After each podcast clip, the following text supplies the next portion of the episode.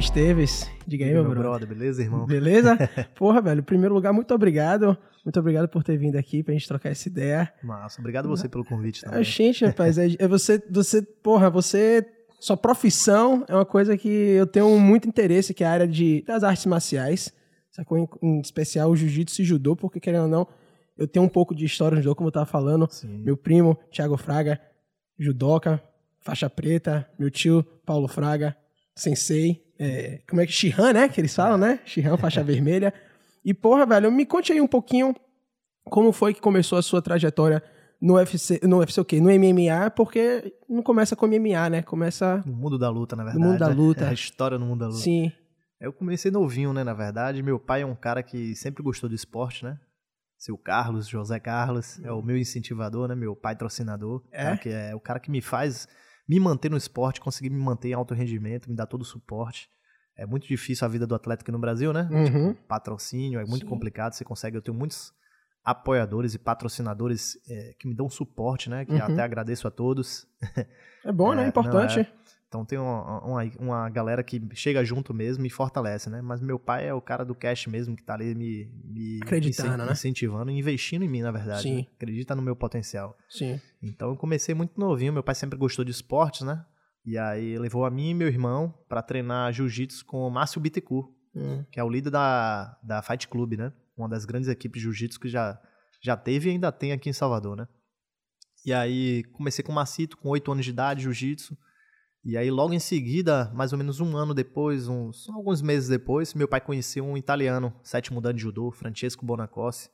Um cara que já fez dois atletas olímpicos, um cara que tinha muito, tinha muito conhecimento. Ele faleceu já, né? Ele tava aqui em Salvador? Ele veio pra aqui pra Salvador? É, é isso, ele italiano, veio pro, pro Brasil, né? Chegou no Brasil, conheceu uma brasileira, se encantou com, com, a, com a baiana. e aí teve filhos aqui, aí não saiu mais daqui, né? É. Não largou a Bahia de jeito nenhum. Ficou Uhum. aqui anos, morou anos aqui, né? Sim. Eu, você vê, tipo, de 8, 9 anos de idade até morreu tem. Ele morreu tem 5 anos. Então ele morou, morou Oh, aqui o sim. resto da vida dele toda. Bota fé. E aí eu passei a vida toda treinando judô e jiu-jitsu Uhum. que na verdade minha história da luta não vem daí, né? Já vem de antes disso, né? O judô e jiu-jitsu que eu levei a sério, né? Que os dois, hoje eu sou faixa preta de jiu-jitsu, sou faixa preta de judô Uhum. e levei a sério os dois, mas eu já vinha antes, já passei por capoeira, karatê, meu desde gurizinho meu pai sempre, meu pai sempre falava assim, ó, tem que fazer esporte. Aí eu falava, ah, enjoei da capoeira, escolha outro. Aí meu, ah, eu quero karatê, então vai fazer karatê. Eu não ficava nunca sem fazer nada. Ah, não quero, vai fazer o quê? Natação? Vai pra natação. Entendi. Então meu pai sempre me incentivou ao esporte, que isso daí foi bom pra mim, né? Uhum. Em questão de coordenação motora, vivência de outros esportes, Sim. né? Me deu, um- eu, eu, na verdade, foi até um papo que a gente bateu antes aqui, né? Uhum. Pô, você vem do grappling, porra, mas olha você, você é um strike. Porra, total. É eu tava isso. vendo no seu Instagram, eu vi, velho. Eu achava que ia ver muito mais queda, tá ligado? Muito Ah. mais submissão do que strike, que mas você strike. nocauteando o É cara. isso, é. Sacou? Mão pesada. É, e na verdade é isso, né? Minha, eu, eu, é, é essa vivência na infância que faz a pessoa conseguir adaptar mais rápido é, as coisas da vida, no, no geral, Uhum. de habilidades motoras, né? Sim. Outras, outras, é, outros esportes, né? Então eu, eu sou um cara que todo mundo até fala, pô, você pega muito rápido as coisas. Meu treinador de boxe é, agora, né, é Raulindo Pacheco. Hum. Então, tipo assim, o strike melhorou muito por questão do boxe e do Muay Thai também. Meu professor Vitor, Vitor Rocha também Uhum. da Rino Muay Thai. Então, o que acontece? Raulindo, ele bota, traz atletas do boxe, né? Traz muitos atletas do boxe, que atletas até que já foram seleção brasileira, Sim. e eu consigo fazer sparring com os caras de boxe de igual para igual e às vezes até melhor, entendeu? Então, Porra. fala, rapaz, sua evolução é muito rápida, sua vivência. Raulindo ainda fala isso. Hoje em dia, se alguém me pergunta é, o que eu boto de luta pro, pro, pro meu filho fazer, aí Raulindo fala sempre, bota no judô. Judô é muito bom, muita coordenação motora, Sim. seu filho depois vai ter um leque imenso para aprender tudo.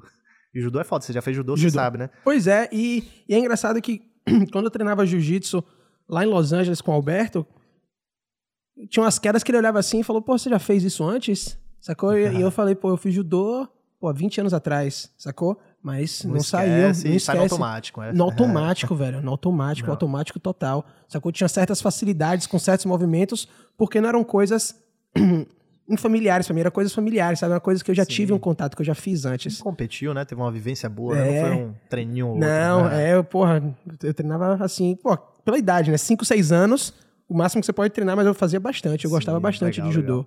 É. É isso. Aí o que acontece foi isso, né? Aí eu vim judô e jiu-jitsu, né? Minha vida toda. E nesse meio termo fazia natação, sempre tava fazendo atividade física. Uhum. treinando- e treinando judô e jiu-jitsu, né? Sim.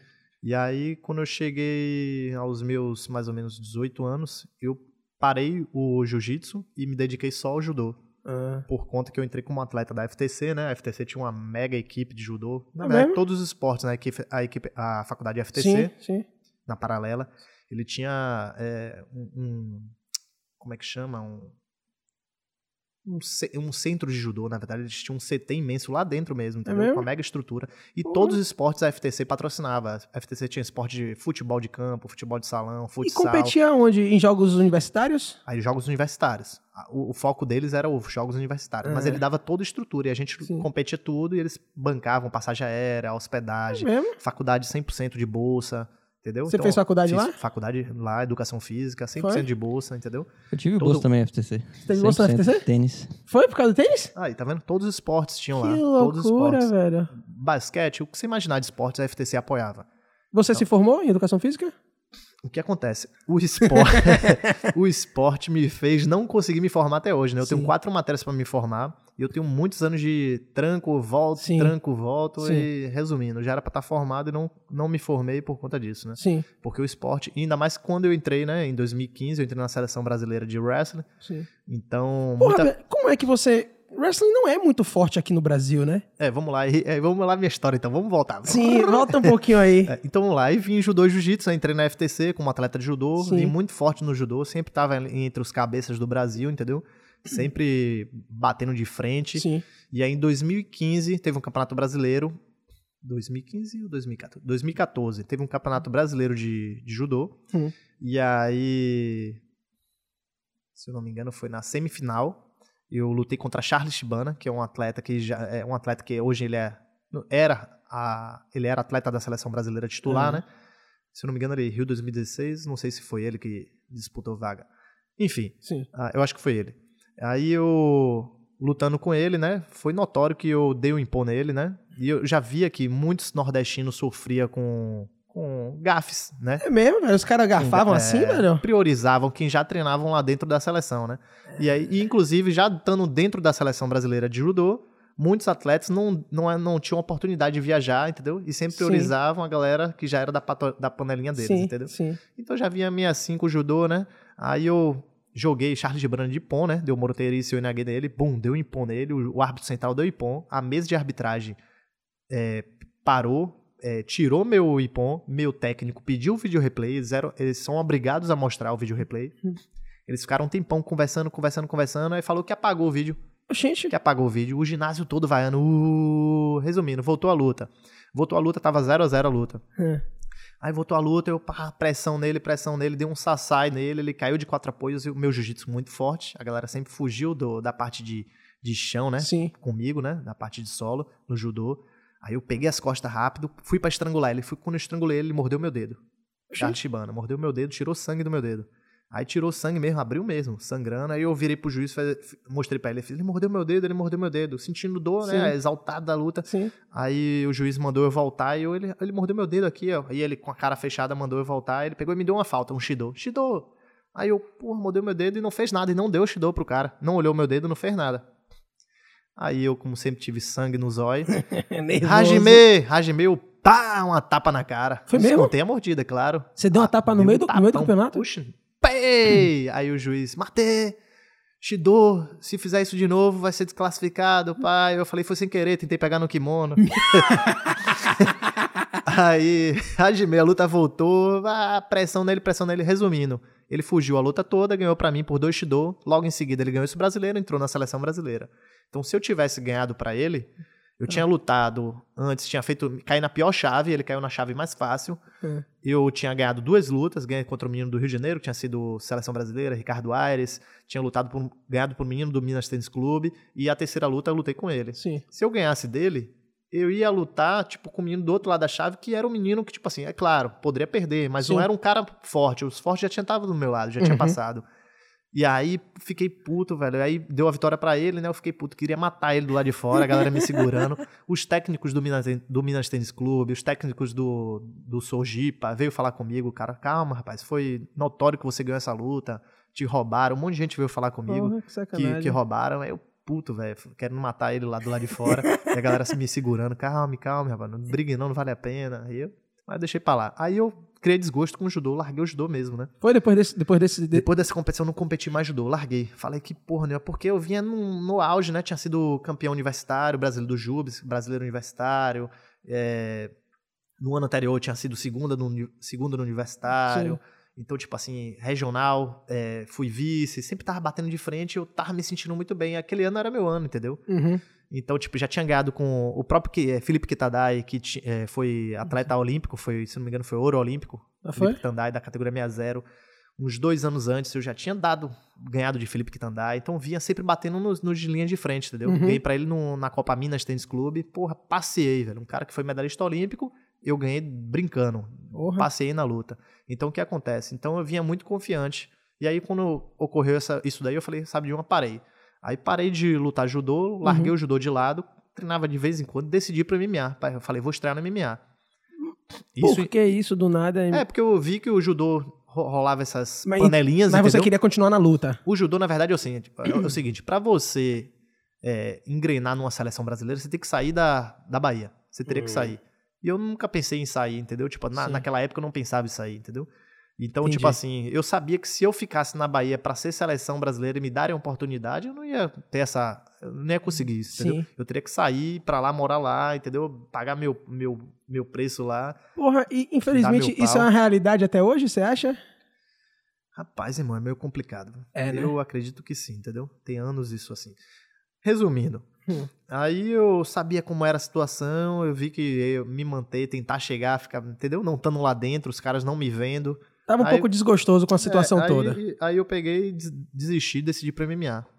Aí em 2014, Yuri Calto, né? Até marcou, um- eu, ia- eu ia lutar em Gandu, um evento, estrear lá na Cadazor, né? Em Gandu.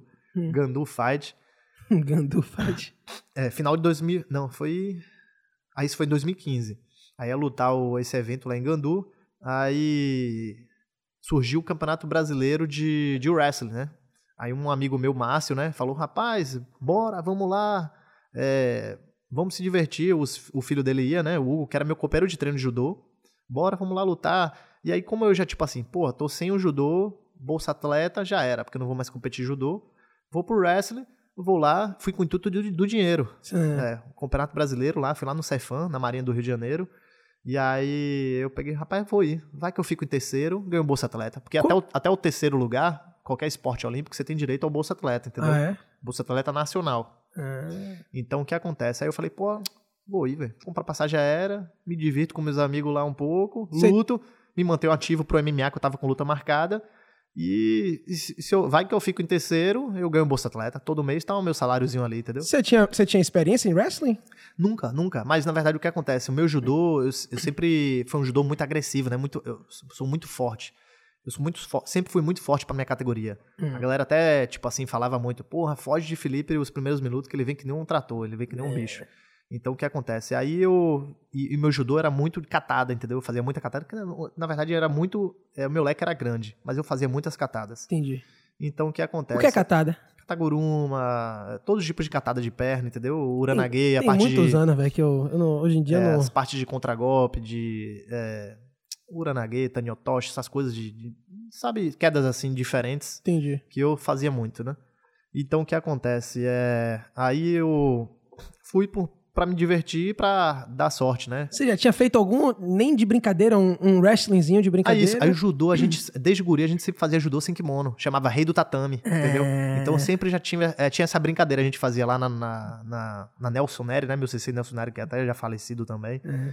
É, foi até, você deve até saber, né? Um, um ônibus que vinha de Brasília com os atletas, que caiu na ribanceira. Não, não soube, não. É, isso foi em, pô, tem muito tempo, velho. Ah. Aí a Lambão. gente, vi, a gente É vinha o quê? Lambão, amigo de meu tio de infância. Lambão, então é ele mesmo, aí, ó. É meu sensei, Lambão, conhecido Porra. como Lambão, sensei Nelson Neri. A gente vindo do Campeonato Brasileiro de Judô, aí o ônibus caiu na numa ribanceira, tava chovendo muito, capotou ele faleceu. Aí eu tava na- nesse acidente, eu tinha mais alguns amigos meus de equipe. Caralho. É, E aí o que acontece é. Porra, me perdi agora aqui no que eu tava falando. Porra, mas peraí, é, é, quanto... Ele falou ali, eu acabei me, cê, me passando. Você tinha quantos anos quando, esse, quando teve esse acidente? Rapaz, eu acho que eu tinha uns 15 anos, eu acho. 15 anos de idade, mais ou menos, Porra, 16. E aí, perder seu sensei com 15 Pô, anos? Foi uma merda, foi uma merda. Um foi, acidente de porra, uma tragédia é, dessa? Foi triste demais. Muitos atletas na época até desistiram, do, pararam de treinar, ficaram bem, bem abalados, né? Sim. E aí, o que acontece? Pô, me sumiu da cabeça que eu A gente tava falando de wrestling, você, tava, você, ah, você fazia sim, o rei pronto, do tatame. O rei do tatame, é isso, valeu. Isso aí é muito murro na cabeça, né? Inclusive, tomei muito murro hoje, ajudando o brother que vai lutar agora dia 20, 25 de setembro, Matheus Lima.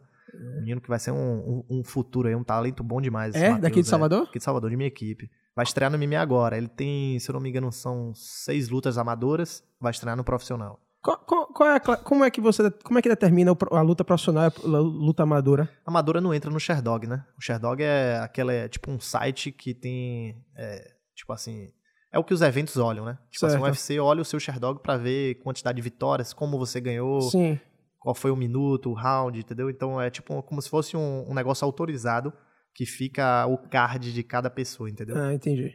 Então o que acontece? Sim, aí Nelson fazia muito isso o Lambão, né, que é amigo do brother aqui, Sim. ele fazia muito, chamava o rei do tatame, né? Tirava o kimono na parte de cima, fez, fazia um, um círculo, não podia sair, quem caísse dava lugar para outro. E aí sem kimono, blá, doideira da porra, ajudou sem kimono. Entendi. Era uma brincadeira doida da gente. Então era entendeu? quase wrestlingzinho. É isso. Então isso aí muitas vezes me, me deu essa facilidade, por já Entendi. ter essa vivência.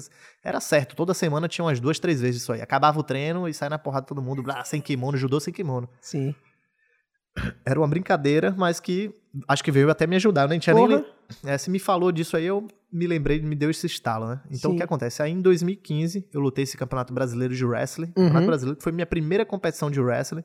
Fui campeão brasileiro de wrestling e na, no estilo livre, freestyles, né? E lutei na categoria de cima da greco-romano, porque tinha uma diferença de peso. Hum. Então eu bati 61 quilos é, no estilo livre e 65 era greco, né? E a greco-romana ainda fiquei em terceiro lugar. Qual a diferença do wrestling pro greco-romano? Que eu achava que. É, o, o, a, a, o esporte é o wrestling, né? Que é chama, chama, luta olímpica. Luta olímpica. E o freestyles.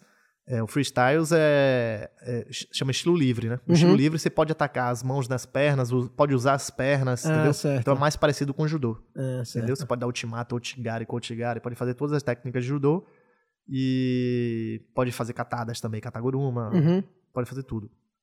E o greco-romano, você só pode atacar da cintura para cima. Suas mãos só pode tocar da cintura para cima. É. Lembra mais um sumô, né? Aquela luta mais Entendi. em pé, bum, bum, Entendi. entendeu? Você é. tem alguma experiência com sambo? Aquela a, Não, sambo. Mas você sabe o que é, né? Sei o que é, sei o que é. Que parece muito com a greco-romana. Quer dizer, com estilo livre, com é. tudo. Porque tem finalização, tem tudo o sambo. Tem do, dois, duas modalidades de sambo. É um jiu-jitsu sem kimono, né? É, Quase. Um jiu-jitsu com judô, né? Com, com judô, é. Porque dá muita tem queda, Tem muita né? queda, exatamente. Mas nunca, nunca competi, não. Essa pra você é a maior diferença entre jiu-jitsu e judô? A coisa da queda? A grande diferença do jiu-jitsu e do judô? Na verdade, o judô é o jiu-jitsu. E o jiu-jitsu é o judô. Só que o judô é mais jiu-jitsu que o jiu-jitsu com o judô. Não, não sei se você entendeu. Aí você me fudeu Vamos todo. lá, vamos lá. O judô é o jiu-jitsu por quê? Porque a maioria das finalizações, quase todas as finalizações do jiu-jitsu, tem no judô, só que é com nomenclação em japonês. É. Armlock, Jujigatame, triângulo, sankaku, entendeu? Mata-leão, hatakajime. Então, tipo é. assim, você, você parar pra ver. E no judô vale, vale finalizar. A única coisa que não vale finalizar são pernas no judô, né? Tipo leg sim, lock, então, leg chave lock, de pé, sim. entendeu? Pronto. Mas da cintura pra cima é tudo igual, do judô pro jiu-jitsu, entendeu? É. Então, o que muda é isso, né? Triângulo de perna não tem triângulo. Tem. Tem no, ju Chama no judô? sankaku. Sankaku, triângulo mesmo, que sim, encaixa na sim, perna, isso. entendeu? Triângulo de mão, tem tudo no judô, entendeu? E o triângulo de perna também tem. Só não pode dar chave de perna no judô, entendeu? Chave de perna e de pé. Então eu digo que o judô é o jiu-jitsu, né? Só que com nomenclaturas em japonês. Será que e é o jiu-jitsu E o jiu-jitsu, na verdade, se inicia em pé. Uhum. Então o jiu-jitsu precisa derrubar, né? Apesar Isso. de que hoje em dia tá, eu acho até feio, né? O jiu-jitsu começa a luta, toca na mão e senta no chão. Eu acho até. Os caras que puxam a guarda, né, velho? É, não, os caras sentam no chão mesmo, literalmente, nem puxam na guarda, toca na mão e senta no chão. Então eu acho muito feio isso. É, mas vamos lá. Então, Rapidinho, será que são, acha... são, artes, são artes muito parecidas, entendeu? Então, Só que uma que é... prevalece a queda e uma prevalece a luta de solo, que existe nas Sim. duas, entendeu? Você acha que é por isso, então, que não existe jiu-jitsu nas Olimpíadas? Porque o judô é, é bem parecido? Rapaz, não sei. É uma coisa que a tendência é até entrar, né? Porque agora tá entrando um monte de modalidades uhum. diferentes. Uhum. O skate é. entrou, né? Entrou várias Exatamente. modalidades. Então a tendência é entrar, né? Porque é um esporte praticado no mundo todo. Sim. E, inclusive, é super valorizado em outros países, né? Aqui Exatamente. no Brasil, às vezes, a valorização é, é o, o, esporte é nosso e não tem valorização nenhuma. Que é Lá fora, tipo, você vai nos Estados Unidos, um professor de, jiu-jitsu é valorizado demais, uhum. recebe um bom salário. Sim. Ah, então é, é, é, é era, diferente demais do Brasil, né? É, e, por exemplo, lá nos Estados Unidos, lá na Califórnia, onde eu tava, em Los Angeles, o professor de jiu-jitsu, ele, é, ele, ele é visto quase como um cara que faz um serviço comunitário, porque eles prezam muito lá, por causa da questão do bullying, tá Sim. ligado? Eles prezam muito pela autoconfiança. Eles Entendi. dizem que o jiu-jitsu traz Ajuda. a autoconfiança pra criança. Com certeza. Sacou? Então tem. Rapaz, as academias de jiu-jitsu lá são lotadas de molecada. com molecada. Inclusive, eu tenho até Locada. o filho de Yuri Calton, né? O filho de Yuri Calton, Norman Calton, né?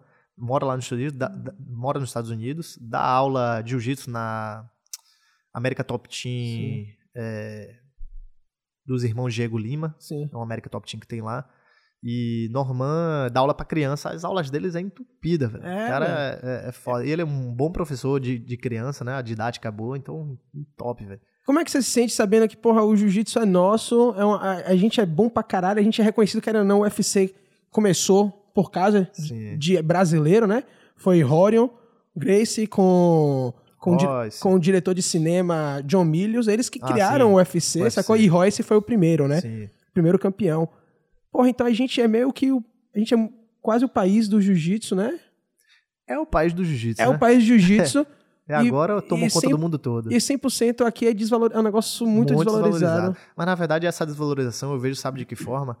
Eu vejo, tipo assim, pelo que o jiu-jitsu e a mídia fez em um certo tempo atrás, década de 90, se eu não me engano. Isso. Então, tipo assim, isso é, denegriu muito a imagem do jiu-jitsu, né? O, uhum. o jiu-jitsu é bagunça, jiu-jitsu é baderna, jiu-jitsu é pit boy. Pit boy. Então, exatamente. tipo assim, isso sujou a imagem do esporte, né?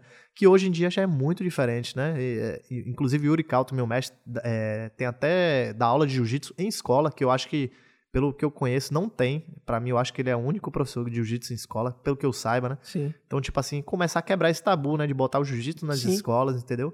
Isso é muito bom, é uma arte marcial como outra qualquer. Tem respeito, tem disciplina. Nordeste Jiu-Jitsu lá, você precisa ver lá. Os gurizinhos pegam as sandálias, arruma tudo, como judô, né? Uhum. Organização, entra, cumprimenta, tudo bom se sei, posso entrar? Então, é o respeito como judô, né?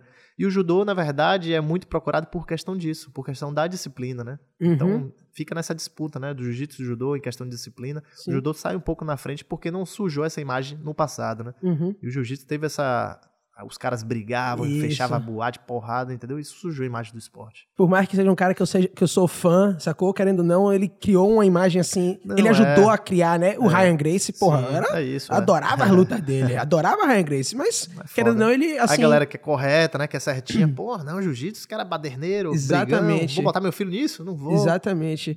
É. E que é. É, é uma pena. Agora vem cá, deixa eu fazer uma pergunta. Isso meio que lhe incomoda um pouco o fato de você saber que arte marcial é muito mais do que baderna e ainda tem muita gente que vê, porque, porra, velho, quem vê uma, um, uma luta sua vê um cara trocando soco, vê, tipo assim, vê a parte mais, entre aspas, feia é, da coisa, mas não, não vê claro. a disciplina toda, sabe? E é, vê você é. apenas como aquele cara que bate. Não, ainda tem pessoas assim, né, que pensam dessa forma, né? Tipo assim, pô, negócio luta, negócio bruta, os caras, uhum. tipo, agressivo, pessoas mais. Sim. Tem muita gente que pensa dessa forma, né? Me incomoda? Rapaz, não me incomoda não, velho, porque realmente ali dentro eu sou mal. Na verdade é essa, entendeu? Ali dentro eu sou mal. Fechou a grade, eu sou um cara. Eu digo que eu tenho duas personalidades, eu brinco Sim. direto com isso. Eu sou um cara super tranquilo. Todo mundo fala, caralho, você nem parece que é lutador, velho. Uhum. Você é super. Eu dou aula de judô pra criança, pô. Entendeu? Eu dou aula de judô pra criança já vai fazer 16 anos, pô. Eu trabalho com criança em escola, dou, os alunos me adoram, eu adoro Sim. criança, eu adoro lidar com criança. Tem uma filhinha agora, ele vai fazer 3 anos agora, dia 18, Maria. Uhum. Rapaz, se você entra no meu Instagram, você vai ver lá, Sim. vai me acompanhar. É brincadeira o dia inteiro com Sim. ela, tô ali com ela, uma, a minha, o minha, como é que chama, relação com minha filha, tipo assim, uhum. você vê que é uma coisa diferente, entendeu? Sim. É, eu lido muito bem com criança, eu gosto de criança. Engraçado, meu primo Thiago, porra, a mesma coisa. Meu primo Thiago, desde criança, velho, ele sempre foi muito bom com criança, porque ele sempre teve a coisa da disciplina do, judô, do judô ele sempre. Porque querendo ou não, quando você é o mais graduado na, na, na na aula você tá, é meio que responsável é. pelos outros, existe uma hierarquia, hierarquia tem que ter, é. exato, um respeito. Sacou? Eu acho que cada vez mais a gente perde isso. Não, é, com certeza. Aí é isso, né? Tipo, aí muitas pessoas falam, pô, não, não imaginava que você era assim tão tranquilo. Todo mundo fala, é, tem um um amigo meu até que fala, caralho, velho, porra, toda vez que eu falo com você, eu falo, não é possível. Uhum. Esse cara é aquele cara ali. Sim. Eu falo, é, irmão, tenho duas personalidades. Sim. Eu aqui sou um cara tranquilo. Sim. Evito briga, não provoca. Você até me perguntou antes, Sim. né? E aí, como era a época de escola? A gente, Sim. né? A gente não, não tocou no assunto aqui, né? Ligado, não, né? Não, não. É, a, a, a parte do, dos lutadores, cara, cara de sapato, Sim. né? Foi meu colega de sala. Então, tipo assim, é eu sou um cara, velho, que eu nunca procurei briga, velho. Eu evito briga, velho. Carnaval, eu adoro o carnaval. Carnaval qual é o lugar? O que é um lugar chama atriz pra briga.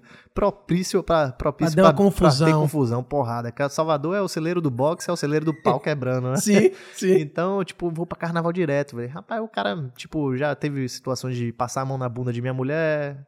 Eu, bora. De me chamar de viado. Ah, viado. Pode xingar? Sim, pode. Pau no cu, como é que é sim, comum, né? Sim, sim. Me xinga tudo. Eu, beleza, irmão, valeu. Vira as costas e vou embora, velho. Pra que vou brigar? Vou ganhar o um que com isso? Brigar dentro do octágono ganhar dinheiro, né? Sim. Aí sim. sim que vale a pena. Pois é. Não vale a pena, entendeu? E, é uma imagem que as pessoas não veem, por exemplo, Alberto, que foi o cara que, sim. porra, ele foi quem patrocinou meu visto. É um cara que ajudou muito a minha, a minha carreira profissional, sabe? Me deu muitas oportunidades, eu sou muito grato a ele.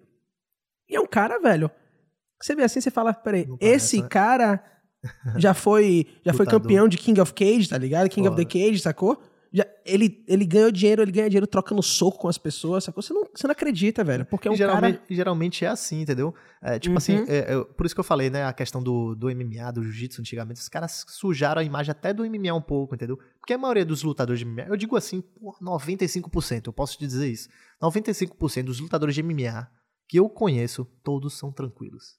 Todos são, tipo assim, 5%, tem aqueles 5% ali que são os que tem parafusos a menos. que, que, não é nem sim. pelo MMA, né? Sim, o cara sim. já nasceu com parafusos a menos, que aí são procuradores de briga, entendeu? Brigalhões, entendeu? Que é, na vida sempre vai ter uns sempre doidos, vai ter né? em qualquer, qualquer área, em qualquer área então, tem uns E às vezes tem até os doidos que tem parafusamento que é da paz, entendeu? é. Mas é, faz parte, né? Mas é, a luta em si, pelo contrário, torna o cara mais centrado, entendeu? Por que você acha isso? Por que você acha que os caras que mais têm a habilidade de tocar o terror e bater em todo mundo são os mais calmos. Será que é porque no fundo eles sabem que eles podem bater em todo mundo? É isso, tipo assim, é, tipo situações mesmo. O cara é grande, eu, eu, tipo, eu já briguei em carnaval. Teve situações que eu briguei, tipo assim, porque eu não tive como evitar, entendeu? Uhum. Uma delas foi até um cara veio, deu uma cotovelada em meu irmão, tá? Veio minha mulher, meu irmão e a mulher dele. O cara deu uma cotovelada na cabeça de meu irmão do nada. Cinco caras. E eu e meu irmão só. Deu uma cotovelada na cabeça de meu irmão. Mesmo assim, meu irmão ainda fez ah, se assustou e fez, o que foi, velho? Aí o cara falou, o que foi um caralho? Aí, bêbado, né? Carnaval, velho. Aí meu irmão falou, peraí, rapaz, eu sou da paz, não quero briga, não. Aí o cara tá, deu um tapa na latinha de meu irmão, derrubou a latinha dele. Aí meu irmão, calma, rapaz, calma. Aí um amigo do cara veio por trás para dar um murro em meu irmão, velho. Quando eu, ele fez assim, eu joguei antes. Pum!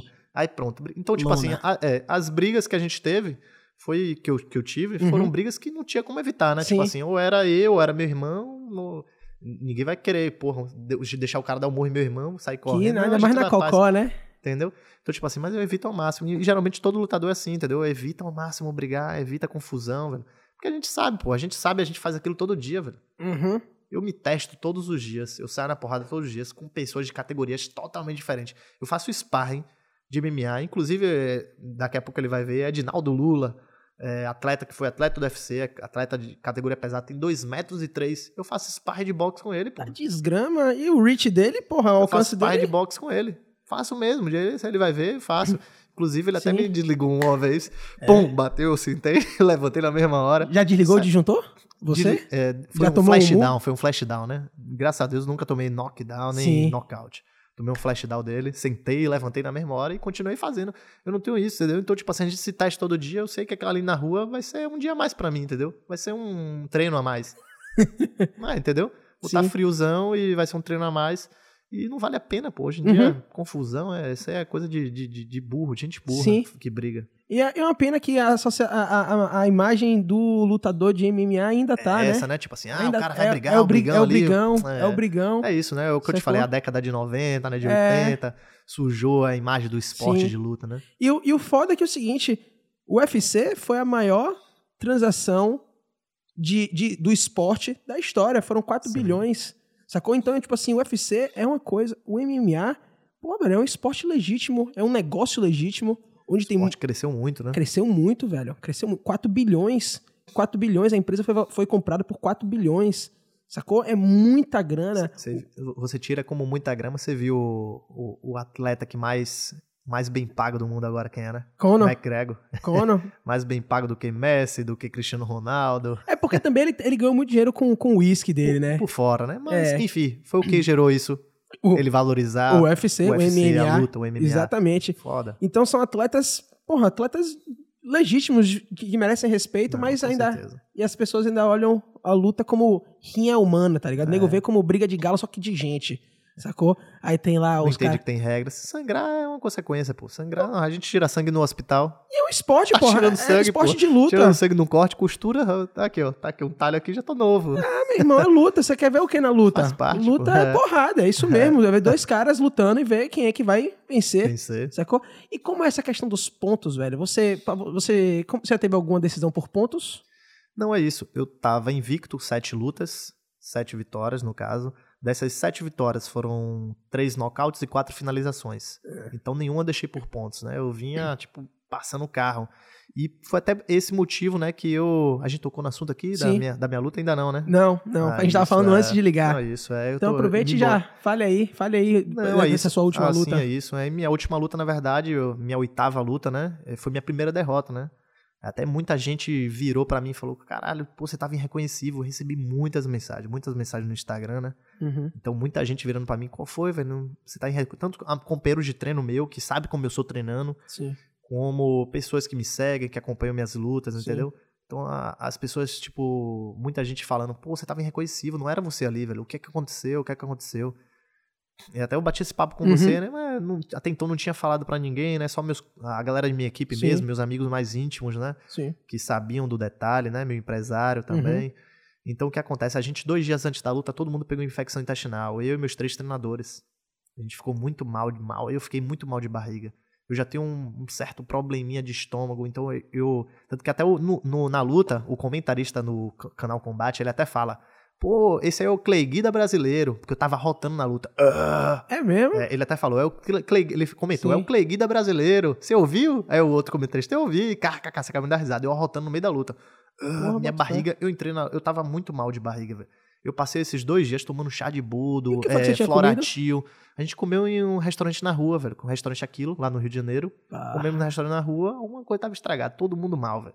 Meu treinador de Muay Thai, Vitão, Vitão Rocha, parecia o filme das branquelas de noite, velho. Prá, prum, prá, prum.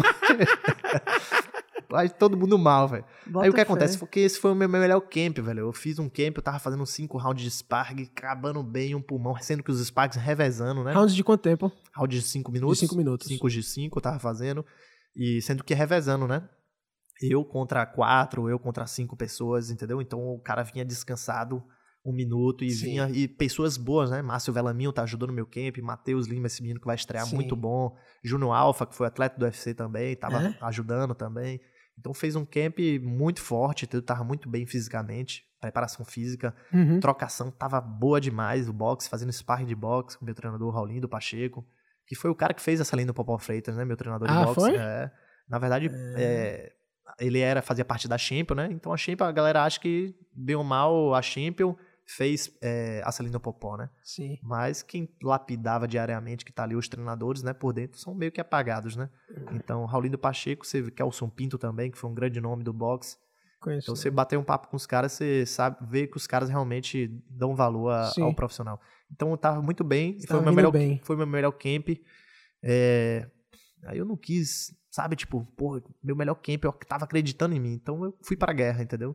Meu empresário até, Alex Davis é meu empresário, né? Um Uhum. dos grandes empresários do UFC.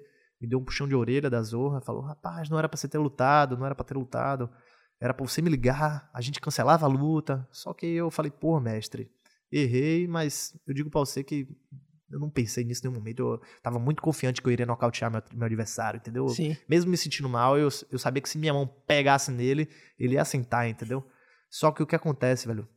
Acabou força, Acabou acabou, força. punch, pressão, vigorosidade. O Felipe agressivo foi embora, velho.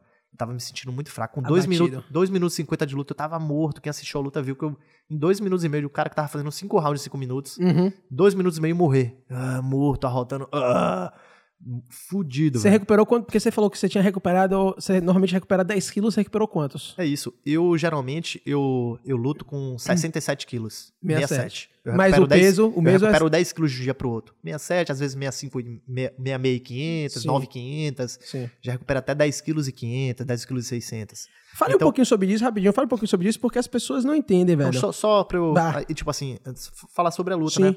É, é, então, tipo assim, como eu desidrato muito, tiro muito peso, eu tenho que reidratar bastante, né? Uhum. Eu, eu, minha reidratação oral, eu não passo mal, bebo bastante. Então, como eu tava com o estômago ruim, eu não conseguia reidratar e o que eu reidratava, eu botava pra botava fora. pra fora. Diarreia, né? Então, tipo assim, resumindo, eu lutei com. É, eu, no dia da luta lá, o evento pesa, né? Eu uhum. pesei 63,900. Então, não recuperei quase nada, debilitado, sem força. Então tava realmente irreconhecível, né? Uhum. E aí eu até postei um vídeo no Instagram meu, né? Mas não falei nada sobre isso, né? Sim. Tô falando aqui porque eu tinha conversado com você, então. Sim. Hum, foda-se, né? É então o que acontece? Você não queria que soasse como desculpa, né? Não, como isso, você tá dando que desculpa. no meu Instagram tá lá eu falando que, na verdade, o que eu continuo pensando, né? Sim. Tudo tem um porquê na vida. Sim. Deus sabe o que faz na vida de cada um. Se foi para acontecer de eu perder, porque era para perder mesmo, são uhum. aprendizados da vida, entendeu? Você vai evoluir, você vai aprender com os erros, entendeu? E tentar voltar mais forte ainda. E com certeza eu tô mais blindado. Eu digo que eu tô mais blindado porque, tipo assim, é, até em treino, todo mundo fala: caralho, irmão, você tá vindo para matar todo mundo aqui um dia. Todo, todo dia eu chego para matar meus colegas de treino. Tipo, eu tô com muito mais gana, entendeu? Muito sim. mais gana. Tipo assim, matar que eu diga não machucar sim, meus sim, colegas, mas treinando com muito mais seriedade, sabe? Com muito mais foco, entendeu? Então, tipo assim, serve como isso, como aprendizado e como uma forma de você fortalecer, né? Você uhum. dar a volta por cima, né? Você, você, acho que você botou no Instagram, acho que eu vi no seu Instagram que você falou assim, todos os grandes já perderam. Foi alguma coisa é assim. Isso, é. E todos os para, grandes, todos os grandes vencedores pensar, já perderam. Faz velho, parte, é. Mike Tyson, Muhammad Ali. Não, faz sacou? parte. Todos é. já perderam. E tem um grande exemplo no UFC, Ronda House, que ela, ela tava ganhando de todo mundo, porra, todo mundo dizendo que ela era a melhor de todos os tempos. Ela perdeu, depois que ela perdeu, ela nunca mais foi a mesma. Tem é. pessoas que são testadas, né? Quando perde. Né? É isso, Me é. Mexe com a cabeça, né? Você acha que mexe com a cabeça? Mexe, Uma pessoa que tá ganhando tudo, perder assim? Mexe muito com a cabeça. Tipo assim, o gosto tá tão amargo na minha garganta que tá amargo até hoje. Fazer um mês e meio que eu fiz essa luta, né? Um mês uhum. e meio. Então, o gosto amargo imenso, velho. É muito ruim, velho. então, tipo assim, mexe com a cabeça, entendeu? Só que aí vai de pessoa para pessoa. Sim. Tem gente que sabe lidar com isso e tem gente que não sabe lidar. Aí o que eu falo, a minha vivência no esporte. Eu já perdi tanto, ganhei Perdi tanto, bastante. desde guri, perde, ganha, perde, ganha. Por isso que eu sempre falo pros pais até, bote seu filho no judô, bote seu filho, porque ele vai aprender a perder. Aprender a perder Se você é aprende, aprende a perder desde pequeno no esporte, você aprende a perder na vida também, entendeu? Você não fica frustrado. Você não se frustra facilmente. no trabalho, entra numa empresa, tá trabalhando ali, é demitido, tá bem uhum. de vida, ganhando um salário imenso de uma hora pra outra, você não tem nada, entendeu? Sim. Tanto que, tipo assim, é, eu digo para você, é, essa pandemia tá sendo muito ruim para mim. Porque eu tirava um bom dinheiro dando aula de judô pra criança em escola, Sim. entendeu? tipo assim, eu tenho o, o, dinheiro que eu ganho da seleção brasileira Sim. e ainda tinha esse dinheiro que é muito mais do que eu ganho da seleção brasileira, uhum. entendeu? Então, tipo assim, porra, passava um mês bem, bem exaço, entendeu? Então a pandemia me fez o quê? Puf, uma rasteira. As escolas tudo fechado, eu dois anos sem trabalhar. Eu, literalmente, eu literalmente duro esse período. Uhum. Duro. Mas é o quê? A rasteira a vida toda tomei. Sim faz parte. A pandemia, mesmo que, tipo, desde o início da pandemia, eu pensava, porra nenhuma, tô sem dinheiro, não posso comprar nada, tô duro. Porra nenhuma, vai passar essa porra. Sim. Um ano, dois anos, três anos, quatro anos. Eu tenho anos pra caralho pela frente. Tipo assim, o que é que vai ser cinco anos que fica de pandemia? Sim. Eu não me deixo abater, entendeu? Você tem quantos anos agora? Agora 31. 31. Pô, você tem minha idade, então. ah. Então você ainda tem alguns anos aí no MMA. Tenho, com certeza. Tem. A carcaça aqui vai aguentar tá. muitos anos ainda. Vai, é, é. Você viu o Coroa, meu pai? Rapaz. É, seu poxa, pai? Nem todo mundo diz que é meu irmão, velho. É meu mesmo? Pai. Todo mundo diz que é meu irmão. 56 anos meu pai tem. 56 anos. Corre comigo, já corre maratona. Maratona é vai pro Rio correr. Um gás, um pulmão fora do normal. Joga bola, todo mundo fala, luta até hoje, treina, sai na porrada comigo. Você entrar no Instagram, você vai ver. Ele sai na porrada é comigo. É mesmo? Poxa, faz sparring, sai na porrada. O cara tem um pulmão da porra. Porra, então, então tem, muito, tem muito disso de seu pai. A genética puxou boa pro meu pai. É, eu acredito que eu até uns 45 anos tô saindo na porrada aí. Se tiver lá dentro deve ser assim, se não, aí larga tudo. É, é, o, é, o, é, o, é o objetivo, né, hoje em dia, o UFC, né? É, na verdade, o, o, o intuito de eu entrar no MMA, né, tipo, aí eu eh, até cortei a gente mudou o assunto normal, né? Aí em 2000, né, quando eu entrei na seleção Sim. brasileira de wrestling, né? Foi Sim. em 2015, eu fui campeão brasileiro de wrestling, minha primeira competição, campe- campeão brasileiro estilo livre Uhum. e campeão e terceiro lugar greco-romano. Greco-romano. Eu ganhei duas medalhas, na- nunca nem tinha lutado. Aí peguei e fui, aí logo em seguida fiz um trials, uma competição interna, né, no- na seleção, ganhei dos meninos, é, fiquei como titular da seleção. Minha segunda competição de wrestling foi o Campeonato Sul-Americano, eu fui campeão sul-americano. Porra. Aí depois fui para um Pan-Americano, fiquei em sétimo no Pan-Americano. Aí vim de lá desde 2015 que eu tô na seleção, né? Uhum. Agora que eu, esse ano eu chutei o pau da barraca, não, larguei o wrestling meio de lado, entendeu? Largou pra correr atrás do UFC. do, MMA, focar mais no MMA, né? Então até o ano passado eu tava como titular. Ano passado Sim. eu fiquei como primeiro do ranking do- da seleção, né? Do ranking do Brasil. Uhum. Em 2020 eu fiquei como primeiro do ranking, titular da seleção brasileira.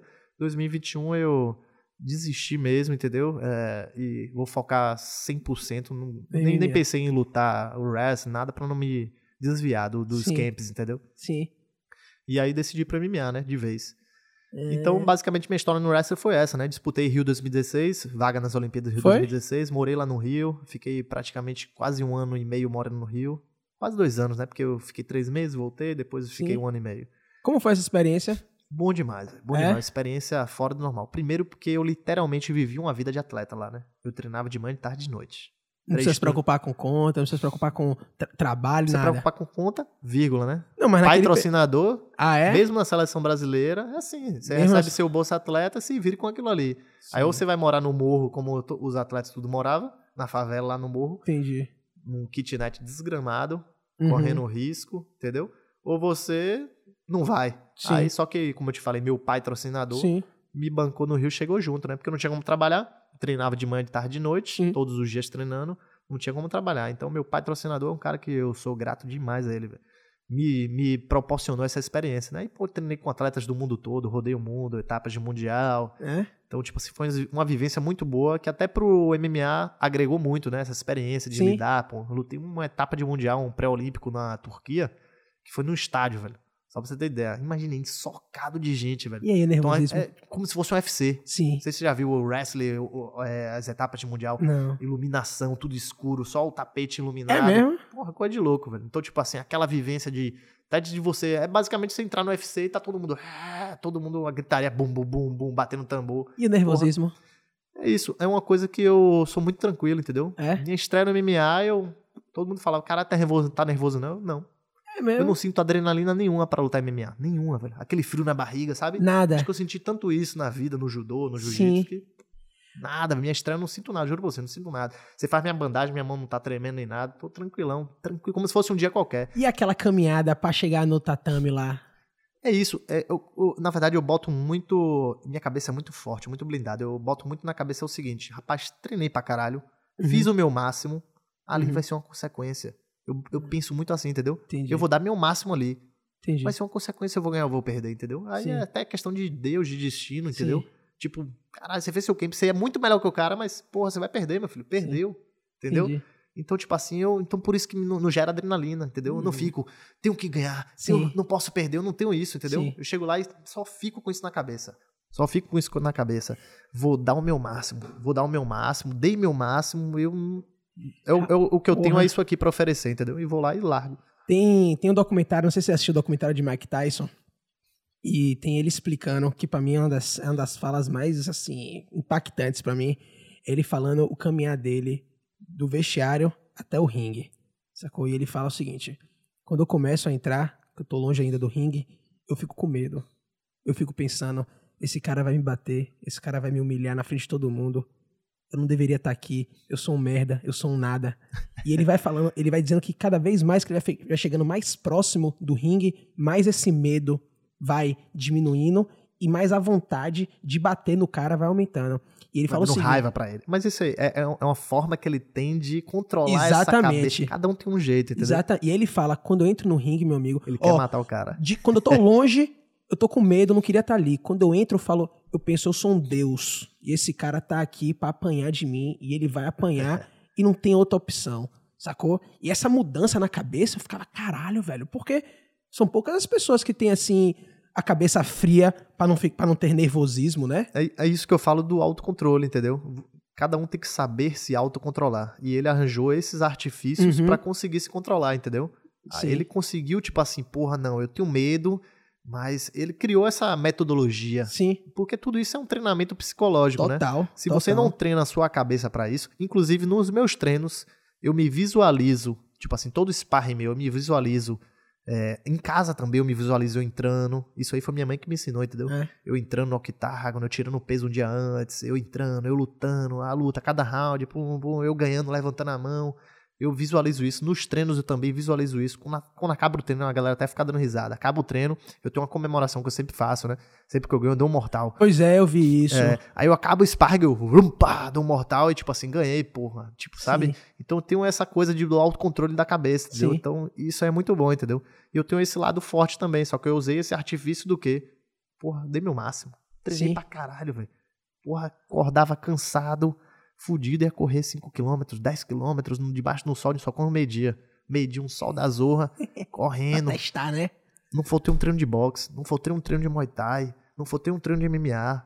Tipo Sim. assim, eu tenho um camp de três meses sem faltar treino. Não Sim. me dedico sábado, domingo eu treino também.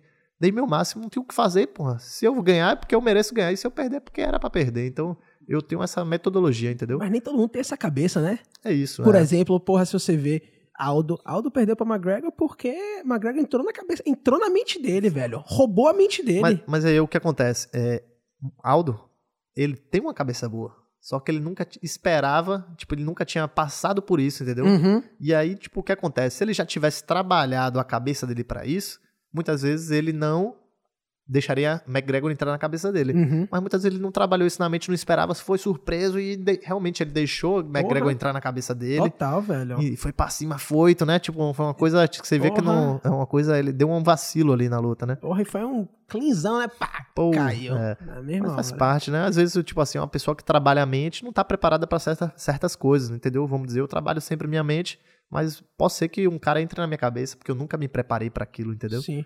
Então, é complicado. E por mais que você se prepare mentalmente, a parte física é importante, né? E a gente tava falando, eu queria que você falasse um pouco que, porra, eu só, eu só fui pensar nisso, eu só fui entender isso quando eu, quando eu comecei a, a, a procurar saber mais, a, a ler mais, a ver mais história de lutador. E, rapaz, corte de peso é uma parada tensa. E é um dos motivos que Khabib parou, né? Um é que ele queria fazer 30 a 0, mas o pai dele morreu. E uma das coisas fortes que ele fala é, velho, eu odeio Tira peso. cortar peso, velho. Cortar peso. Porque essa porra não é benéfico, é maléfico à saúde, né? É. Você pegar e tirar 14, 15 quilos em um mês, isso não é normal. Isso é anormal. Eu mesmo eu tiro muito peso, né? Pois é, você tava falando qual é o seu peso off. Eu peso 71, 72 quilos de off. Agora você tá com 71, 72? Eu tô agora com 71 e 500. Você tá com 71 e 500. 71 e aí e você 500. luta 57. 57 quilos. E aí é 50, aí você perde esse 57 e porra, as pessoas acham que perder 14 eu, ti- quilos, eu tiro, né? eu tiro, eu começo a dieta com 30 dias, geralmente. 30 dias. Mas já tirei com menos. Com eu tirei com 25 dias também, entendeu? Porque é o seguinte, eu perder 10 quilos aqui é tranquilo, eu tenho gordura pra caralho. Você Meu- que não tem gordura porra nenhuma, Meu percentual no off geralmente fica em 5, 5,5. imagine. E aí perde 12 quilos de quê? Perde 14 quilos de quê, irmão? Desidrato muito e perde o resto da gordura. Sim. Fico sem nada, velho. Meu, meu nutricionista, até Daniel Cade, né? O marido de Ivete. Ah, sim. É, Cade, meu, meu brother, me dá um apoio, como eu te falei, né? Tem pessoas que me apoiam, que estão sempre me dando suporte. Já fiz algumas biopedancimetria com ele, né? Sim. E ele sempre fala, rapaz, não quero nem saber quanto é que você fica no dia da luta. já tá aqui assim, já tá batendo 5,5. Imagine na hora da luta, Sim. no dia lá da pesagem. Não Sim. quero nem saber. E aí você ganha, e aí depois, aí você se pesa um dia antes, e aí você em 24 horas normalmente recupera 10 quilos. Aí eu recupero geralmente 10 quilos. De 9,5 a 10,5. E você máximo recupera com o quê? 10,600. Você recupera com o quê? Eu tomo, inclusive, é uma coisa que, tipo assim, todo mundo fala, caralho, eu não tomo soro na veia. Você não toma Entendeu? soro na Não. veia. Pra não dizer, de oito lutas, só duas lutas eu tomei soro na veia. De oito lutas. Pra reidratar. É, pra reidratar. Que é até proibido agora no UFC, né? Ah, é proibido, é? Eu tomei. Porque o que acontece? No wrestling, eu já tirava peso, eu lutei, eu disputei vaga nas Olimpíadas na categoria 57 quilos. Sim. Então não pode tomar soro. E outra, o wrestling a gente pesava de noite, 7 da noite a pesagem, geralmente do wrestling, e você luta no outro dia de manhã. Porra, então, nem Então- tem 24 horas Então eu já você- tava acostumado a tirar peso, desidratar e reidratar oral. Eu reidrato oral, tipo assim, só pra você ter ideia, nas primeiras 3 horas pós-pesagem eu tomo 5 litros de líquido. Caralho. E é o que normalmente que você bebe? Aí vem água de coco, é, muita água primeiro, Sim. água, depois eu entro com soro, tipo pedialite, essas coisas, sabe? Eu tomo hum. Hidraplex, sabe? Esses soros de. Aí tomo soro com água, aí água de coco, caldo de cana, é, muita água, e enfim, só isso. É o que eu tomo. Desses 5 litros, geralmente, que eu tomo é água de coco, é, soro, uhum. e soro oral, né? Soro oral, água de coco, caldo de cana e água normal. Pronto. Aí eu geralmente eu faço, tipo assim, uma, uma garrafa de 2 litros de. um litro e meio de água, um litro e meio de soro, um litro e meio de água de coco uhum. e um litro de, de caldo de cana. Aí vou tomando, tomando, tomando, tomando, blá, blá, blá, blá, toda hora tomando sede da azul mesmo. E come o quê? Aí também entra comida, né? Hum. Aí no início eu entro com frutas, aí depois com raiz, batata doce, entendeu? Banana da terra. Sim. Aí encho a barriga só com coisa limpa. Aí no almoço eu venho com macarrão. Aí bota um macarrão já com bacon. Aí faz com um frango. carbizão. É, um carbo, tipo macarrão com frango, com bacon, é, com molho branco, sabe? Bem calórico. Sim. Aí como pra caralho, eu não tenho isso, eu sou é? um avestruz, é. Não tenho negócio de, ah, pô, vinha tanto tempo comendo pouco, agora não consegue comer muito, vomita. E no outro dia não pesa, Tem não? gente que bebe, reidrata logo, dá vontade de vomitar. É. Eu não, eu acabo a pesagem, eu pego uma garrafa de 2 litros, assim, blá, blá, blá, todo mundo, calma, rapaz, vai vomitar que vomitar. Todo desgrama estômago de avestruz. É. Mas enfim, aí geralmente eu recupero isso, né? De 9,5 a 10 quilos e 500, 600. Geralmente, né, eu, todo, todas as minhas lutas, o mínimo que eu pesei, que eu recuperei, foi 9 quilos e meio. O mínimo. Geralmente 10 quilos, 10 quilos e pouco. E no dia da luta você come o quê? Da luta, de manhã eu tomo um café reforçado, um almoço bem limpo, bem leve, entendeu? Uhum. Bem leve. E à noite, só uma frutinha, alguma coisinha, um cafezinho assim, entendeu? Geralmente não como nada. Sim. Só uma coisinha pra, pra lutar. Lutar com a barriga vazia. Né? É uma restrição da porra, né? A galera não bota fé na a vida de atleta. Porque é o seguinte, o artista, o artista às vezes pode até melhorar com o tempo. O atleta tem um, tem, tem um tempo máximo, depois a parte física, né? a parte natural, biológica, a, a tendência é diminuir, é melhor, é piorar seu desempenho. Não, com certeza, né? né? E ainda mais dando esse baque no corpo, né? O corpo maltra maltrata o corpo pra caralho, velho. Pra caralho. Por isso que muitos atletas você vê subindo de categoria, né? O cara já não começa a bater o peso, Sim. tem dificuldade de bater o peso. Geralmente é Sim. é assim, né?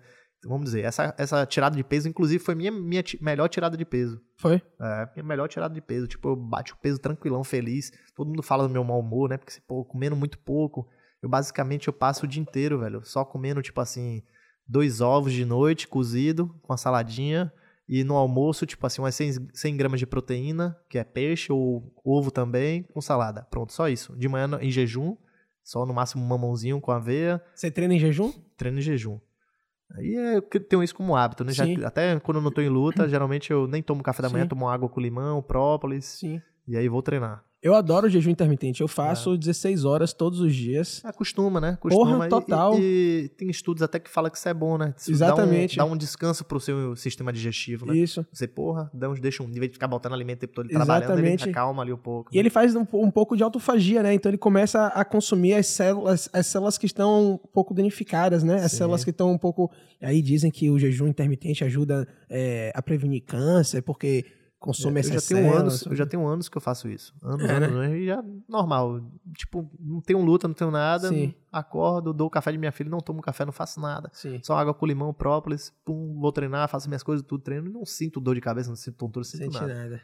É. Sente nada. Então, tipo assim, é, é, aí acontece muito isso, né? Muitos atletas vêm, né? Dando um pau na máquina, no corpo. O corpo é uma máquina, né? Então, uhum. Então você pum, pum, pum, chega um momento que o corpo começa a sentir. Porra, Sim. caralho, já não bati o peso direito nessa. Aí na outra já não bateu o peso. Aí eu faz o quê? Sobe de categoria, né?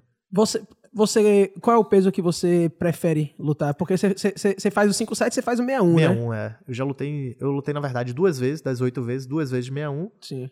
E duas vezes de 61 e cinco vezes, né? Ou seis vezes de 5-7. Seis vezes de 5-7, com oito lutas agora que eu fiz a última, né? Sim. Então, lutei de 61 e lutei de 5-7. Eu posso lutar de 61 e 5-7. Posso lutar de 61, entendeu? Sim. Eu tenho um peso para estar tá lutando de 61.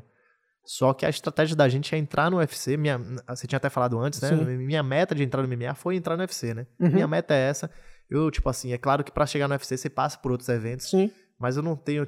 Tem atletas que falam assim, pô, meu sonho é entrar no UFC, ser o campeão do UFC, do Bellator. Eu não me vejo, entendeu? Eu me vejo entrando é, no UFC e querendo no UFC. É Sim, o que eu. É o maior, né? Não, tem eventos que pagam até melhor às vezes, Sim. do bolsa inicial, começa Dizem a que, pagar o melhor. Dizem que o Bellator paga mais, né? É isso, tem os eventos na, na, na Rússia, o ACA, que passam, pagam, pagam bolsas melhores do que o UFC, Sim. bolsas iniciais, entendeu? Mas não tem a visibilidade, Não né? tem visibilidade. Na verdade, é o seguinte, eu quero entrar naquilo, velho. Sim. Foi aquela coisa que eu assisto desde pequeno, a época de vídeo, videocassete, meu pai comprava o UFC antigo. É mesmo? Eu já assistia, meu pai comprava videocassete, eu assistia Porra. o UFC antigão, tem videocassete até hoje lá em casa. Bota fé. UFC na época que era aquele bonecão, né? Sim, sim. Então, tipo assim... Com short vermelho, boneco É. careca. Então assisti o UFC desde a- de gurizinho mesmo, gurizinho eu assistia já em casa, ficava, me lembro que eu morria de medo, quando via sangue, ficava, ficava assustado, guri, né? Meu pai bo- Sim. deixava a gente assistir. Mas, Então, você, mas você falou que quando. Mas, mas, na época de colégio você Não, gostava um pouco, né? É, Tá. isso aí vai tocar nesse assunto aí. Isso aí, gurizinho, que eu digo é guri mesmo, seis, sete anos, né? Porra, O você via UFC pancadaria com sete anos. Meu, é, meu pai, gurizinho, meu pai botava videocassete lá, a gente assistia, entendeu? Já era, tava começando o UFC, na verdade, né? Então você Aquela provavelmente época viu o Grace, né? né? Porque meu pai, é isso, meu pai já treinava jiu-jitsu, então, pô, jiu-jitsu, pá, eu comprava videocassete porque tinha um jiu-jiteiro, Sim. né? O cara do jiu-jitsu que Isso. tava lá competindo, né? Que foi o maior, o maior, a maior propaganda do jiu-jitsu, jiu-jitsu, né? com certeza. Ele mostrou que o jiu-jitsu vence a força, né? Isso. Vence qualquer coisa. E a ideia, o, o que, o que eu vi, eu não lembro Botaram mais foi. magro. É isso, né? Exatamente. É, Botou o mais- Royce, né? Pegaram o Royce, o mais magro, pra eles provarem que o jiu-jitsu vence qualquer arte. Porque né? Rickson era, era o uns- cara, é, né? na época, Rickson sim. era o nome. Poderiam Rickson, botar, dizem mas que... escolheram o Royce pra, Exatamente. pra eles provarem que o jiu-jitsu, tipo, o que vence é a técnica. É a o jiu-jitsu vence a, vence a força, Vence né? a força. É Exatamente. muito legal. E aí, pô, tipo, minha meta sempre foi o MMA, o UFC, né? O, o do, do- a minha, minha meta no UFC ou no MMA sempre foi o UFC, Sim. né? Sempre foi tentar chegar lá dentro, né? Eu acredito muito nisso, velho. Tipo, eu fiz camp, né? Fui pro América Top Team, fiz um camp lá de MMA, treinei com vários atletas do UFC e eu vi que eu tenho um potencial pra estar lá dentro. É. Eu bati de frente com atletas que estão dentro do UFC. Sim. Eu bati de frente com atletas que estão em top 5 do UFC. É, Então, tipo assim, eu, eu sei que eu posso, entendeu? sim. E meu pai também viu que eu posso e ele acredita muito em mim, entendeu? Você acha que você precisa, que você daqui você consegue chegar lá? Ou você acha que você tem que ir pra lá, tem que ir pros Estados Unidos fazer Não treinar consigo, lá? pô. A, a minha equipe é Nordeste Jiu-Jitsu, que tá aí essa, esse, esse brasão Porra, lindo aí. obrigado pela camisa. Eu falei que eu queria um presente, velho. Você me... Eu adoro camisa de jiu-jitsu, eu adoro Aí, ó, camisa. inclusive aí, ó, o Zeus, meu patrocinador. Patrocinador aí, os Zeus. É, daqui, é, é- é- É, um- é- é uma empresa de é, artigos, tipo, roupas Sim. voltado pra luta, entendeu? É daqui de Salvador? Daqui de Salvador. É Porra, muito legal. Pra que mim, massa, velho. Até nível de nacional, pra mim é melhor. Você depois entra lá no Instagram. Porra, vou dar uma Os caras são fora do normal. As blusas de qualidade mesmo. É, Padrão demais da eu, eu blusa. gosto, eu gosto das roupas, de, das camisas de jiu-jitsu, de time, é, de é- equipe. É isso, ele- eles, eles, eles mandam muito bem. E o que acontece é. A Nordeste Jiu-Jitsu, né? Falando sobre, tipo assim, ah, você precisa ir pra lá, pros Estados Unidos. A Nordeste Jiu-Jitsu foi uma das equipes. Na verdade, é a equipe da Bahia, a equipe da, da Bahia de MMA, que mais botou atletas dentro do UFC. A Nordeste Jiu-Jitsu botou é, Cigano. Júnior Cigano, Cara de Sapato, Júnior Alfa, Edinado Lula, é, Neilson, participou do TUF, né? The Ultimate Fighter. Deixa eu ver quem mais sumiu o nome da galera. Enfim. Então, Porra. se minha equipe já botou vários atletas lá dentro, por que eu não vou entrar, entendeu? Então eu não preciso sair daqui, entendeu? Entendi. Eu, na minha concepção, eu tenho o melhor treinador de boxe, que é Raulindo Pacheco. Eu tenho um, um dos melhores treinadores de Muay Thai, um cara super inteligente, que é Rafael Leite e Vitor Rocha, dessa equipe Rino Muay Thai. Então, tipo assim, os caras que vêm muito bem. Hoje o cara, o nome do Strike no Brasil, um cara que é o dono do cinturão do Futuro UFC, é um dos melhores eventos do Brasil. É. É, lutou agora o LFA também, nocauteou. Um cara que vem com a sequência de uns 4, 5 nocautes, que é Rodrigo Lídio, entendeu? Treina Muay. Thai, formado Muay Thai pelos caras, por Rafael e Vitor Rocha. É. Então, tipo assim, eu tô numa, numa equipe que só tá botando atletas lá no topo, entendeu? Inclu- Inclusive, Rafael, é, Rafael Leite, que é um dos treinadores da Rino, ele ganhou o prêmio dos dois melhores nocautes, se não me engano, do ONI FC, que é um dos maiores eventos da Ásia, Sim. né? Que foram atletas dele, que ele tava dando aula lá na China, de, de Muay Thai, numa equipe na China. É, Então, tipo assim, eu tô num lugar que eu não tenho por que sair, entendeu? não tem porquê. A única coisa que eu digo que o Brasil fica atrás dos outros países é a parte de preparação física, entendeu? Em que aí é- sentido? Tipo assim, estrutura. Sim.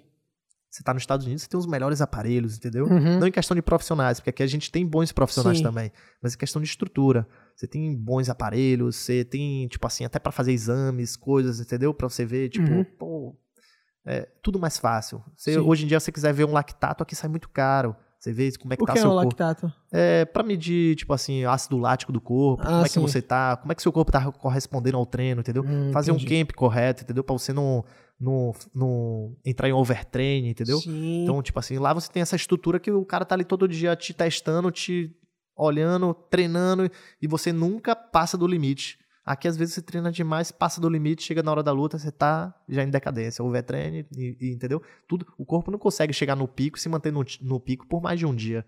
Você chega no pico, você desce, Uhum. entendeu? Então você tem que ficar ali, vamos dizer, 90%, 90%, 90%. Chegou na hora certa, você engata para no dia da luta você tá no pico, entendeu? Sim. No seu auge. Sim. Ninguém tem como manter o auge. Então, tipo assim, os Estados Unidos tem esse suporte, entendeu? De você Uhum. fazer uma preparação, de, de gerir essa, esse camp seu, Sim. entendeu?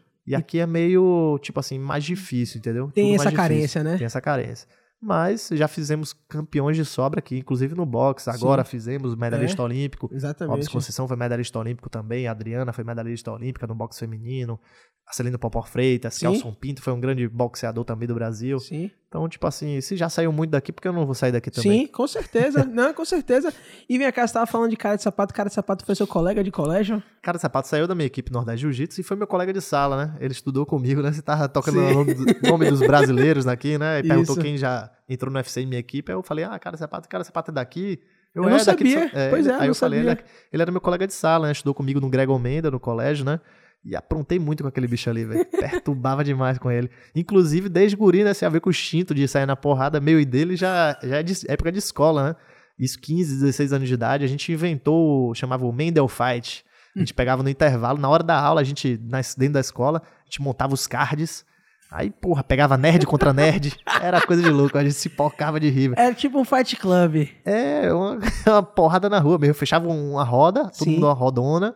Aí pegava um nerd, porra, era engraçado porque a gente dava risada. Pegava um nerdzão, aí falava, porra, tipo assim, João, outro nerd. João falou que te quebrava no pau no fight, ou no, no do fight. Aí o outro nerd, com medo, vai deixar, vai deixar aí, comédia, comédia. aí pai, o outro nerd, vai deixar, velho, eu aceito, vai, bote meu nome aí, botava o nome dele. Aí chegava no outro que nem tinha falado ainda, dizendo que ia meter porrada, aí fa- falava o contrário. Pô, não sei o que, falou que meter porrada, fazia pressão, eu aceito, aí pronto, casava a luta, dois nerds, aí pegava um, um cara que, não, que já tinha rixa contra o cara de outra aula, aí vamos fechar aquela luta que não sei o que contra não sei quem.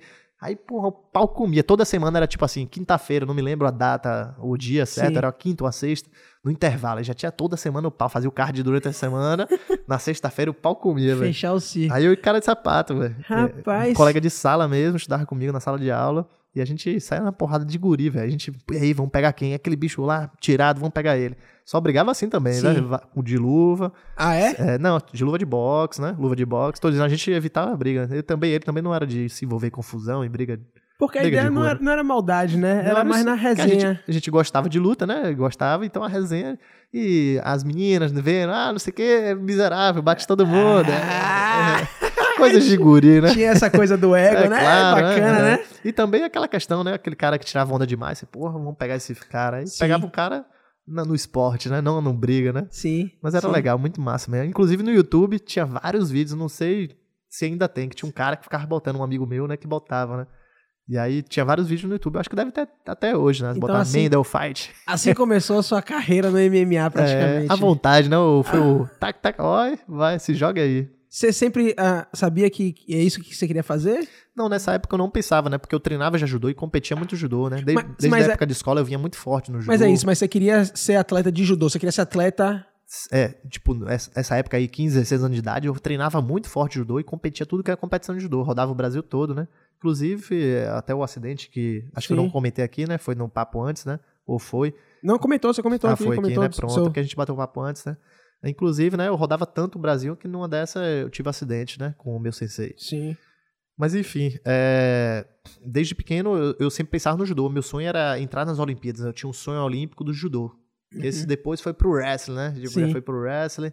E aí depois MMA, que tô aqui até hoje, né? Agora a- tirei o sonho olímpico e agora o sonho é UFC. E como é a rotina? Como é a sua rotina? Rapaz, minha rotina de treino é muito forte, é muito intenso. É, chego a- de 5 a 6 horas de treino por dia, geralmente. É mesmo? 5, e aí 6 você horas, divide, é você divide como? Você divide como? Você faz Eu chão, treino- você faz. treino um boxe de manhã, né? Treino um boxe, vamos dizer, de de 8 às 10 da manhã, boxe com o Raulindo. Aí treino Muay Thai o treino Muay Thai, aí, tipo, a minha, minha grade mudou um pouco, pouco agora. Aí eu treinava, vou fazer minha grade antes. Boxe de 8 às 10, Muay Thai de 3 às 4, MMA de 4 às 6. Acabou o treino Muay Thai, já treinava MMA. Só que eu transferi o treino Muay Thai agora. Sim. E aí de noite fazia crossfit, Hum. três vezes na semana. Aí certos dias da semana eu treinava, chegava até treinar até 6 horas, 5, 6 horas Sim. por dia. Outros, outros dias na semana, até esse quinto, geralmente minha carga de treino diminuía. 4 horas, Sim. dois treinos no dia. E vem Mas- cá, a sua ideia é ser essa coisa do atleta completo, porque pô, quando, você vê, quando você vê, por exemplo, a Dessanha, Stylebender, né? Chão não é a coisa dele, é mais o É isso, strike, é. né? É, é mais o, o Muay Thai. Aí, então você tem lutadores que vo- focam mais no chão, tem, você tem os lutadores que focam mais no em pé. Você quer ser o completo? Mas é isso. É, pode ter certeza que a Desani não foca mais no chão, ou na trocação.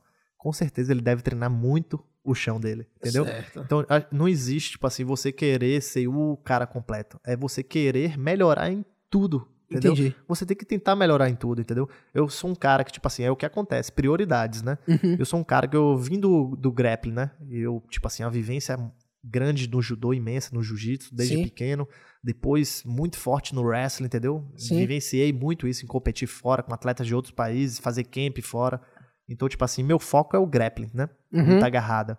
Então, Mas o você que, chuta pra caralho, o né? que, que eu tive que fazer? Focar muito depois, quando eu decidi pra MMA, fazer o quê? Priorizar a Uhum. trocação. Sim. Então, minha carga horária de trocação é muito maior do que a de grappling, entendeu? Sim. Eu treino muito mais boxe e muay thai do que eu treino o jiu-jitsu lá no MMA, entendeu? Sim. O grappling.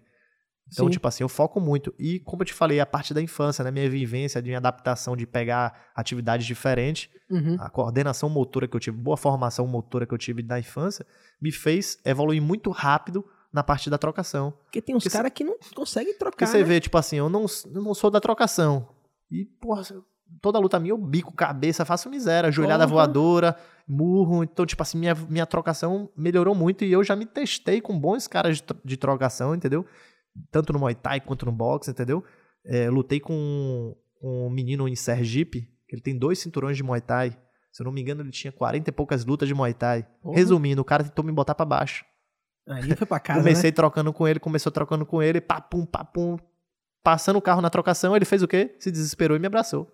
Então, tipo assim, um cara que tinha uma vivência muito Sim. maior do que a minha na- no Muay Thai, Sim. preferiu agarrar, me agarrar. Aí me agarrou eu, derrubei e finalizei, aí, entendeu? Aí já foi. É isso, ele foi pro ninho da, do, ninho da cobra. Então, tipo assim, então, é- essa vivência da infância me ajudou muito nisso, né? Você, te- você na, na sua luta, você, você pensa, eh, tenta evitar ir pro chão ou o que aparecer, apareceu? Rapaz, velho, o que acontece? Como eu, eu tive essa evolução muito grande na trocação e eu sou um cara agressivo dentro Sim. da luta, dentro do ser. octágono, Tem que eu ser, sou né? um cara agressivo no treino, tipo assim, eu sempre, minha autoestima é sempre que eu vou nocautear, entendeu? Eu sei que eu posso. No treino você sabe o seu potencial, eu sei o poder da minha mão no treino. Uhum. Eu sei, tipo assim, que eu faço sparring sempre com pessoas mais pesadas. E mesmo assim, meu irmão pega, os caras caem, Sim. sente, entendeu? Então, tipo assim, minha autoestima na trocação aumentou muito. Então, eu sempre vou pra luta com o intuito de nocautear. Se o cara me abraçar, eu tô na minha casa, entendeu? Sim. Então, tipo assim, isso me dá até um conforto. Por, é, tipo assim, eu, porra, vou nocautear. Sempre, todas as minhas lutas é, eu vou nocautear. Eu vou nocautear. E se ele me agarrar, eu tô dentro da minha área, entendeu? Eu tô bem, eu sei me virar, eu tenho uma defesa de queda muito boa. Sim. Apesar de que na minha última luta, o cara me abraçou e eu caí que nem uma marionete. Muito Foi mole. mesmo? É, você vê o meu, como eu tava mal, né? Sim, Eu tenho uma defesa de queda muito forte, entendeu? Até o meu ponto forte no wrestling é isso, são os contra-ataques. sim. Quando o cara entra a queda em mim, eu consigo defender muito bem e contra-atacar, entendeu? Sim. Meu ponto, geralmente eu faço mais ponto no wrestling em contra-ataque. Eu Ah, defendendo a queda e atacando em seguida, entendeu? Entendi. Minha luta, porra, eu tomei dois double leg que parecia uma moça. Foi mesmo? Caindo, é. Tipo assim, eu sou muito forte nisso. Sim. Minha lombar é uma defesa de queda muito forte. Então, tipo assim, é... Geralmente eu entro nessa, com essa linha de pensamento, entendeu? Eu vou pra nocautear sempre. Eu perguntei isso porque é o seguinte, a- a- eu sou fã de, de Kron Grace, tá ligado? Sim. Filho de Rickson. E a primeira luta dele no UFC, eu esqueci contra- com quem contra, com, contra, com quem foi. Eu assisti até, mas eu esqueci também. Eu assisti a Que, estreia que era um, um- um Sim, cara do, Black Power, é. que, que, ele, que ele finalizou. Foi. E já na segunda luta dele contra Cub Swanson, ele nem, foi, ele nem tentou ir pro chão. Eu acho que ele tava tentando se provar que ele é mais do que. Ele não queria ser o cara do jiu-jitsu. É, sacou? muitas vezes ele quer, tipo assim, acontece isso também, as pessoas quererem provar para as pessoas. Isso, entendeu? Muitas isso. vezes ele qui- quis mos- mostrar para as pessoas Que ele não é só que jiu-jitsu. ele não é só jiu-jitsu, que ele tem trocação. Né? Exatamente. Que eu acho isso um pouco de erro, entendeu? Você É. não deve mostrar nada a ninguém, você Não. tem que fazer o que você acha. Pronto. Esqueça as pessoas, o importante é você ganhar. Não é entendeu? isso? Pois é, por Eu isso que eu eu não- perguntei. Se eu tiver numa luta que eu ver, pô, o cara é muito melhor que ele na trocação, eu faço um jogo feio mesmo. Eu boto pra baixo e fico amarrando a luta toda, porque o objetivo é ganhar, entendeu? O objetivo é Você ganhar. não pode ficar, pô, não, as pessoas. Pô, o Felipe fugiu da trocação. Foda-se, eu quero ganhar dinheiro. Você ganhando, você ganha dinheiro, entendeu? Sim, sim. pois é, foi por isso que eu fiquei meio assim, porque eu fiquei bem. Porra, ele tomou porrada pra caralho de Cub Swanson. É, eu assisti. Sacou? Mas eu vi, velho, tem tantas Podia ter oportunidades. botado pra baixo, fazer pra o jogo que ele baixo, sabe, velho, ganhar a luta rápido. Ganhar a luta. Corre o risco de perder a luta, tipo. Sacou? E ah. perdeu no ponto. Ah, não, foi isso mesmo. é, ele perdeu no é. ponto, sacou? Não. E aí eu, eu fico assim. Será que esse é um dos problemas das pessoas que têm um background muito forte em um estilo? É não querer ser conhecido só por esse estilo?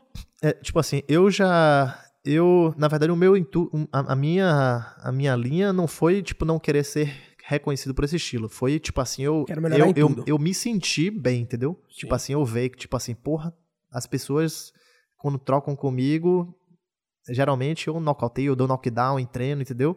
Caralho, porra, Felipe tá na troca- trocação muito boa. Então, tipo, isso te dá uma autoconfiança Uhum. e é uma. É um. Acaba que acaba mais rápido a luta, né? Tipo Sim. assim, se você entra, blá, blá, pum, mete mão, blá, acaba rapidinho, né? Sim. Então, tipo, a- o, o intuito é você acabar o mais rápido possível a luta, né? Menos dano, né? E aí foi pra aquilo ali. A luta entrou em luta agarrada, bota pra baixo. Aí eu, eu não tenho isso de tipo assim, ah, pô. Tipo, todas as minhas lutas, na verdade, que eu finalizei foram as pessoas fugindo da trocação pra mim, entendeu? Eu tenho até um post meu que eu falo assim, é. Vim das, lutas, vim das lutas agarradas, das lutas de grappling, né? Sim. desde os sete anos de idade. É, faço parte da seleção brasileira e pá, mostro meu currículozinho Sim. assim, né? Pá. Agora vai a pergunta: por que todos os meus adversários tentam me botar pra baixo? É Aí bota, desespero, né? aí bota a interrogação, aí eu boto embaixo méritos a Rino Muay Thai, Raulindo Pacheco, os treinadores de trocação, entendeu? Então, tipo assim, as Essa pessoas trocação é boa. Começam a tomar a mão. Pum, porra, cara, é mão pesada desse bicho. Aí toma outra, toma outra, toma outra. Fala, caralho, se eu ficar aqui, ele vai me nocautear. Aí me abraça. E aí eu.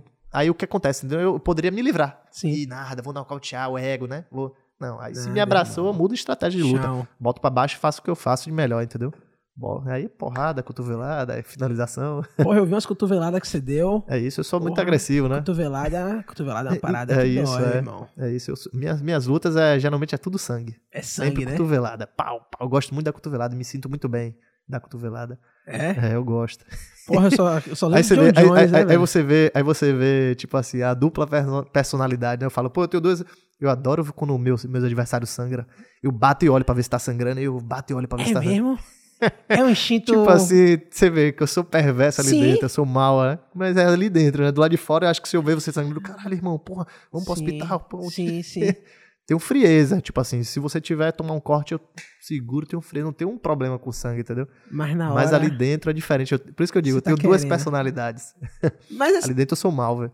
É- essa, eu acho que essa é a realidade, né? Acho que essa é a realidade dos, do- da maioria dos E tem lutadores, que ser, né? Ali você Sim. tem que ser mal porque ali é você ou é o cara, né? Se você não for mal, ele tá sendo com você. Então Isso. a maldade faz ele se danificar, né? Ele Sim. se, tipo, se cortar. E aquilo pode acabar uma luta, né? Então Tem- você tem que ser mal mesmo, fazer o cara sentir a dor lá pra ele desistir logo. Tem, tem gente que gosta de ver o outro, tom- assim, o outro tomando porrada. Você tem essa, essa um pouco dessa Como assim, na luta? violência Eu durante a luta. Eu Você- assistindo ou eu Não, batendo? você batendo, você batendo. É isso, eu batendo na luta, Você- eu sou malvado, eu gosto. Mas tipo você assim, sente prazer em bater na pessoa? Não, não, não é questão de prazer, não é questão de prazer, é questão, tipo assim, do ver que, tipo, eu tô machucando, entendeu? Sim. Tipo assim, porra, bati sangrou, caralho, sangrou, porra, tá lá abrindo. Aí eu tento meter no mesmo lugar pra abrir mais ainda, entendeu? Porque se abrir muito, o juiz faz o quê? Interrompe a luta. Interrompe né? a luta. Então eu ganho a luta por interrupção, entendeu? Então eu, eu sou meio movado ali dentro. Aí, tipo, já assistindo a luta já é diferente. Por isso que eu falo, Sim. do lado de fora. Quando eu vejo batendo muito, pô, já chega, já chega, eu fico assim, pra que isso? Pô, Uhum. o juiz não interrompe. Sim. Eu já tenho um, um, um negócio mais preocupado de, pô, não, preservar o cara. Preservar, não, tá errado né? aquilo ali. Tá, pô, tá sangrando muito. Diversas lutas que eu vejo, pô, sangrando pra caralho, os caras deixam a luta. Não, que é isso, para, para, entendeu? Então é duas pessoas, duas personalidades. Sim. que é importante, né? Importa... As pessoas não, não, não Acho que é difícil às vezes entender, né? Essa diferença. Porque acha que o lutador é. É, é mal do lado de fora, né? É mal o tempo todo, tá ligado? não, é um não. cara que. É um cara que tá sempre pronto para lutar. É, tipo, e é exatamente o oposto, né? Não, é por isso que eu falo, aqui fora eu sou uma moça. Pois é, e todos os caras que eu conheci que são assim, que são matadores, sacou? Quando eu, como eu falei, eu conheci, pô, tive a honra de conhecer Dwayne Ludwig, tá ligado? Que é, pô, que já foi, ele já teve o, o nocaute mais rápido da história do UFC, ele é, ele é treinador de TD de que já foi campeão, sacou? Irmão. Tranquilão, né? Tranquilão. Rapaz, o cara é uma das pessoas mais, assim, educadas e, porra, e sensíveis, sabe? E bacana que eu conheço. É como eu sou. Eu sou muito assim. Eu penso muito no próximo, tento ajudar ao máximo as pessoas. Eu não sou aquela pessoa que olha para mim, eu sempre tô olhando para mim, tô olhando pro lado, pô, aquele cara ali, pô, ajuda meus companheiros de treino, tudo. A galera mesmo sabe. Tipo assim, eu não consigo, eu sou uma pessoa muito sensível em questão a isso, entendeu? Porra, peraí, você falou isso e, tipo assim, isso é uma coisa que eu não queria tocar porque acho que não tem pra quê, mas, enfim, você já postou publicamente. você falou isso de ser uma pessoa sensível. Teve Sim. um campeonato que você ganhou o cinturão e você doou a bolsa pro outro cara. É isso. Pro seu é, concorrente. É, é, porque é meu, isso é meu, né? Meu de família, na verdade. Minha mãe me criou dessa forma, né? Minha Sim. mãe é, é um anjo, né? Um anjo aqui na terra, uma mulher super bondosa. Né? Então ela me deu esses ensinamentos a mim, aos meus irmãos, tudo, né? A vida toda a gente foi é, ensinado dessa forma, né? Desde pequeno a passou por um gari na rua, bom dia, tudo bom? Uhum. Mesmo não conhecendo a pessoa, cumprimentar, Sim. porque às vezes a pessoa tá mal ali, um bom dia que ela recebe, ela tá ali varrendo debaixo do sol, ela, pô, o cara passou por mim, percebeu de mim, me deu bom dia. Bom dia. Sim. Já aquilo já alegra a pessoa, já não dá um se sente invisível, né? Não se sente invisível, entendeu? Então, tipo assim, desde pequeno, pequenininho, minha mãe sempre fala, vá pra escola, cumprimente, passou por todos os funcionários, cumprimente todo mundo, minha mãe falava assim mesmo cumprimente, fale com as pessoas, seja uma Sim. pessoa educada. Então, tipo assim, isso é meu, entendeu? E minha mãe sempre foi isso, questão de ajudar, meu pai também ajuda muito a, tipo assim, é, instituições Sim. de câncer, as coisas, sempre tá ajudando, entendeu? Então, tipo assim, eu, eu sempre vejo os, os é, meus adversários, entro no Instagram, Facebook, eu vi que o cara era bem pobre, tinha uma filha pequena, eu tava com uma filha também bem pequenininha, entendeu? Sensibilizou, então, né? Porra, velho, caralho, o cara sai de lá pra cá, meu irmão. E no grupo, tem um grupo do MMA, né? Eu sabia que ele ia receber 500 reais, a bolsa. Sim. E se ele é, perdesse, vamos dizer, ele ia ganhar ganhando ou perdendo, você ganha 500 reais. Certo. Só que o evento não pagava passagem de ônibus. A passagem de ônibus dele era 428 reais, se eu não me engano. Puta que o cara vai ter que comer na estrada. Sim. O cara tem uma filha pequena. Resumindo, o cara tava vindo pra cá em busca do sonho dele. Só em busca do sonho. Ia voltar pra casa sem um dinheiro no Sim, bolso. A filhinha dele lá, o cara nem, porra, levei um bichinho, um, um bonequinho pra você, uma minha filha. Uma lem... O cara não pode fazer nem nada, velho. O cara fudido, pobre, entendeu? Aí eu fiz o quê, velho? Porra, velho. Eu tive que fazer aquilo. Aquilo ali era uma coisa que qualquer um ser humano tinha que fazer. Uma coisa. Uma, deveria, né? Deveria fazer, entendeu? Tipo, olhar pro próximo. Pô, aquele dinheiro ia ser muito melhor para ele do que para mim, porra. Uhum. Entendeu? Uhum. Eu precisava do dinheiro, vamos dizer, entendeu? Sim, todo eu precisava mundo precisa, do dinheiro. Né? Mas para ele aquele dinheiro ia ser muito mais bem-vindo, entendeu? Ele então, precisava eu. Aí ele tava de cabeça baixa na hora da luta, chorando assim, balançando a cabeça. Falei, irmão, levanta a cabeça, rapaz. Você é guerreiro, meu irmão. Viveu uma vida de atleta aqui no Brasil. Como você vive aí, humilde, em busca do, do, do seu sonho, com suas metas. Não é pra você abaixar a cabeça nunca pra nada, pra ninguém. Levanta a cabeça, irmão. Ele ficou com a cabeça baixa. Aí eu lembrei da situação. Irmão, porque eu tava pensando no dinheiro na hora. Tipo, será que Sim. ele, porra, tava pensando em ganhar a bolsa? Sim. Porque eu até achei que o campeão na época, porque a maioria dos eventos é assim, entendeu? É, disputa de cinturão, geralmente aqui no Brasil, você ganha a luta, é 500 mais 500, entendeu? Quando é uhum. disputa de cinturão. Você ganha a bolsa, 500 reais pros dois, ganhando ou perdendo. E para quem ganha, você ganha mais Sim. 500 reais, entendeu? E eu ia dar, tanto que eu mandei a mensagem até pro dono do, do evento, falei, irmão, pode transferir os mil reais. Eu achei que era mil, né? Eu falei, pode transferir os mil reais pra ele. Aí ele falou, não, não é mil, não. É tipo, porque não era mesmo, entendeu? No contrato tinha lá. Era só 500 reais, entendeu? Ah. Tava sem verbo o evento, entendeu? Entendi. Aí... Então não teve os 500 mais 500. É isso. Aí, resumindo, eu fiquei sem nada mesmo. Você doou sua bolsa toda. É, doei minha bolsa pra ele, que tipo assim, é um dinheiro pouco, né? Sim. Um dinheiro pouco, mas que pra quem não tem nada é muito. Sim. Entendeu? Ia fazer essa é grande diferença Porra, pra, pra ele, ele. né? Ele voltou com 500 conto no bolso, entendeu? Já é um dinheiro pra uma comida pra botar ali em casa. Né? É foda, velho. Brasil é viver essa vida aqui, meu irmão. Pra quem não tem um pai patrocinador como eu tenho, é, meio, é, é difícil demais. Tanto que eu tenho vários companheiros de treino meu que desistiram do esporte por questão financeira, né? Vários Porra. companheiros que eu via que tinham potencial para estar tá ali entre os melhores e largaram porque tinha que trabalhar, teve filho, e aí a vida muda, né? Sim. Então é, é difícil demais. Você, vê, você consegue ver uma mudança nesse cenário? Você. Qual, qual é. O que é que você pensa Rapaz, em relação tipo, a isso? Tipo assim, mudança a tendência é ter, a tendência é melhorar. Se você parar para ver o esporte, vamos dizer, há 10 anos, 15 anos atrás para agora, já melhorou muito, né? Não existiam os bolsas atletas, né? Então, já é um dinheiro que entra pro cara, entendeu? Então, melhorou muito. Tipo, até a questão da faculdade, entendeu? Hoje em dia tem faculdades que dão bolsa para os atletas. Sim. Então, a vida do atleta hoje melhorou muito. Então, se melhorou de 10 anos, 15 anos atrás para cá, por que não vai melhorar para frente? A tendência é melhorar, entendeu? Sim. A tendência é ir melhorando. Eu espero que melhore, né? Porque é, esporte salva vidas, né? Porra. Esporte forma um cidadão de bem, tira a pessoa do crime. A, a Nordeste Jiu-Jitsu mesmo, para quem não sabe, é o meu mestre Yuri Calton, junto com o vereador Felipe Lucas, ex-vereador, né? Felipe Lucas, que agora ele é seu nome é dirigente de esportes agora do, do estado, né? Eles já tinham um projeto social que chamava Projeto Social Boa Luta, hum. que acolhe crianças, tipo, tem mais de 200 crianças no projeto, da região de Boca do Rio, Barreiro, aquela Sim. região de Ibu e tudo, as crianças Sim. carentes mesmo, entendeu? Então, porra, é um projeto social demais. Eu, eu, eu, presenciei vários meninos que já estavam envolvidos no tráfico, entendeu? Que já estavam fazendo um aviãozinho, vendendo droga, que largaram as drogas, largaram o tráfico por conta do esporte, por conta do jiu-jitsu, entendeu? Lá no projeto social é demais. E, e, o clima de família, entendeu? Os meninos que não têm suporte de pai e mãe, não tem aquele afeto de pai e mãe, já começa a ter o, o afeto e cria como referência o, o professor, sensei, o sensei, entendeu? Então, tipo assim, pô, mestre, um respeito das ruas pelo sim, mestre, conversa, o mestre acolhe, entendeu? O professor acolhe, sim. o professor consegue cesta básica, aí, tipo, porra, projeto social Boa Luta, que é de Yuri Calto, junto com o Felipe Lucas, pra mim é, são coisas assim que fazem é, um bem enorme para a sociedade, entendeu? E que deveria ter mais, né? As pessoas não enxergam, né? As pessoas não veem, né? Não valorizam isso. Muita né? gente não valoriza o esporte até hoje, né? Sim. Muita gente não valoriza, né? Mas é, o esporte é, é divino, é bom demais para nossa sociedade. Você falou que salva vidas, tira as pessoas. Porra, e é uma, é, é uma coisa que me faz pensar muito em relação ao, ao, ao, ao autoconhecimento que o esporte lhe dá. Você Sim, sabe o seu limite, você sabe, você aprende a perder. Aprender a perder, velho, que você falou, é fundamental você aprender a perder. É. Aprender a lidar com a frustração. Muita gente não sabe lidar, né? Você vê os índices de tudo, de suicídio, de meio monte de coisa que acontece, né? Pessoas depressivas. E, porra, velho, depois de, depois de um cara te dar um estrangulamento no jiu-jitsu, as, as coisas ficam um pouco mais calmas. As coisas ficam um pouco mais relax, sabe? Você perde um pouco do, do peso de certas coisas depois não, de é. tentar, ter tentado se matar. Porque por exemplo, no jiu-jitsu é isso que falam. Quando você, se você tentar dar 100% no sparring, alguém vai se machucar. Não, é claro. Mas 100% no jiu-jitsu, mas o que vai acontecer é o quê?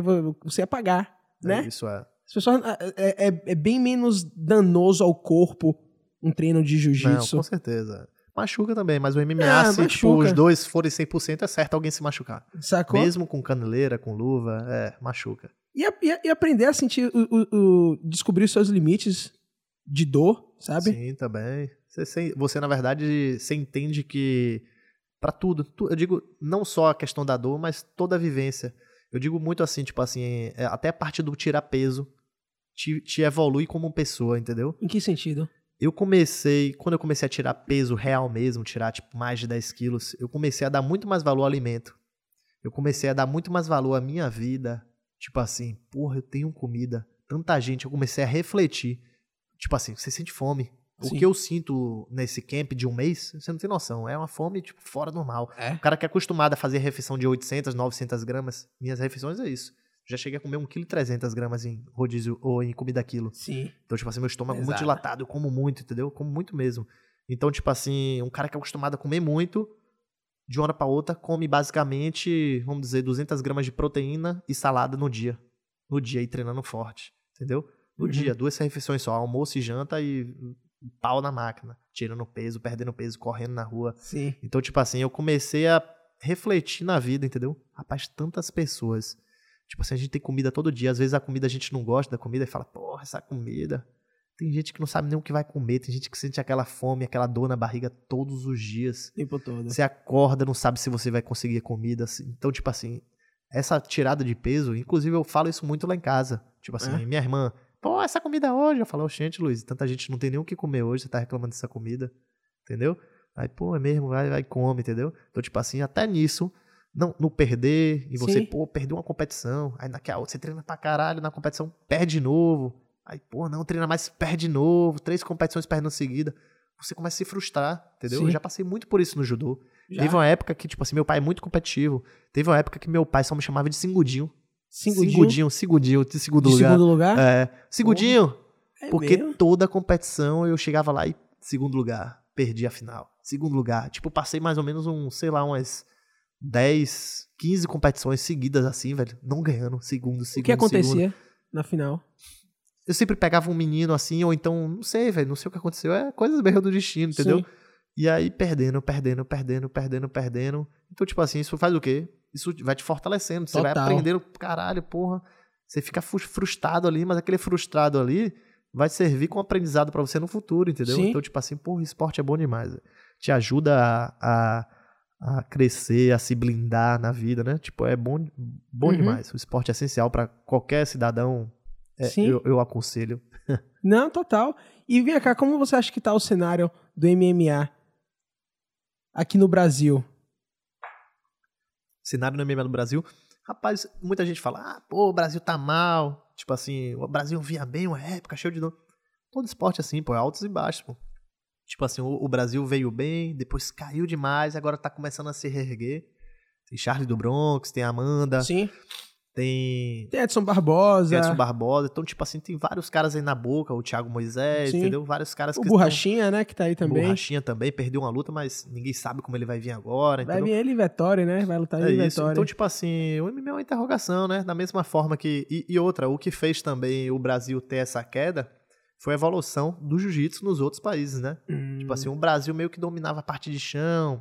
sim. Então, hoje em dia, é todo mundo igual. Hoje em dia tem bons professores de jiu-jitsu no mundo todo. Sim. Então, tipo assim, tá tudo igual. Não tem como Sim. dizer, ah, o Brasil é o celeiro, tem um jiu-jitsu brasileiro que é muito bom, mas muito bom no jiu-jitsu em outros lugares também. Sim. A trocação é igual todo mundo. Então se igualou muito, né? O esporte no MMA no mundo todo. Então você vê, às vezes, pô, do nada, esse Vettori mesmo é italiano, né? Italiano, é. Então, tipo, pa- países que não tinham tradição na luta começam a aparecer, entendeu? Você vê os caras no é, o Niganu, a Desânia, Sim. que são nigerianos, né? Nigeriano, é. Você vê países que não O tinham... Camaro Usman também. Camaro Usman também, são Nigéria. três, pô. São três. Então, eram esportes que há oito anos, seis anos atrás, você não via Nigéria, acho que não tinha nenhum nigeriano no, no. UFC. sim, E aí, de uma hora pra outra, os caras, bum. sim. Então, o mundo todo tá se igualando, né? Mas eu, eu- eu quis saber mais em relação a torneios aqui. Porque é o seguinte, pra Ah, você sim, chegar, pra você pô. chegar no, no, No UFC, UFC. você tem que lutar um bocado, você tem que ter uma historiazinha já profissional. Entendi. Eu quero saber como anda essa cena de torneios. Como tem, existem bastantes torneios aqui? Como é? É isso. Isso é uma pergunta que muita gente faz. Pô, como é que chega no UFC? As pessoas não entendem, né? Eu, eu- eu explico dessa forma, né? O UFC é como se fosse futebol. É Uhum. uma, uma forma melhor de explicar, mais simples de explicar. Certo. O UFC é como se, o, o, o MMA, na verdade, é como se fosse futebol. O UFC é como se fosse um time de futebol. É como se fosse, vamos dizer, o Barcelona. Pra você entrar no Barcelona, você tem que fazer o quê? Você tem que jogar nos times aqui no Brasil, né? Sim. Você tem que fazer gol, mostrar o seu serviço, que você joga muito. Você tem que ter um bom empresário, né? Você tem que ter um bom empresário para ele fazer o quê? Sua intermediação com o Barcelona, mostrar os seus vídeos. Pô, tem esse jogador aqui que faz gol, isso aqui joga de lateral direito, dá uma olhada aí. O Barcelona olha aquilo ali e fala: pô, não gostei de- de- desse jogador, vou contratar. Sim. Mesma coisa é o UFC. Você tem que fazer o quê? Lutar o máximo de eventos, nocautear, finalizar. Tem, um, Tem muito evento? É isso que eu quero saber. é isso. Aqui no Brasil tem muitos eventos. Tem? Tem muitos eventos. Basicamente, eu digo pra você, tem evento todo final de semana aqui no Brasil. Deve ter É evento. mesmo? Tem.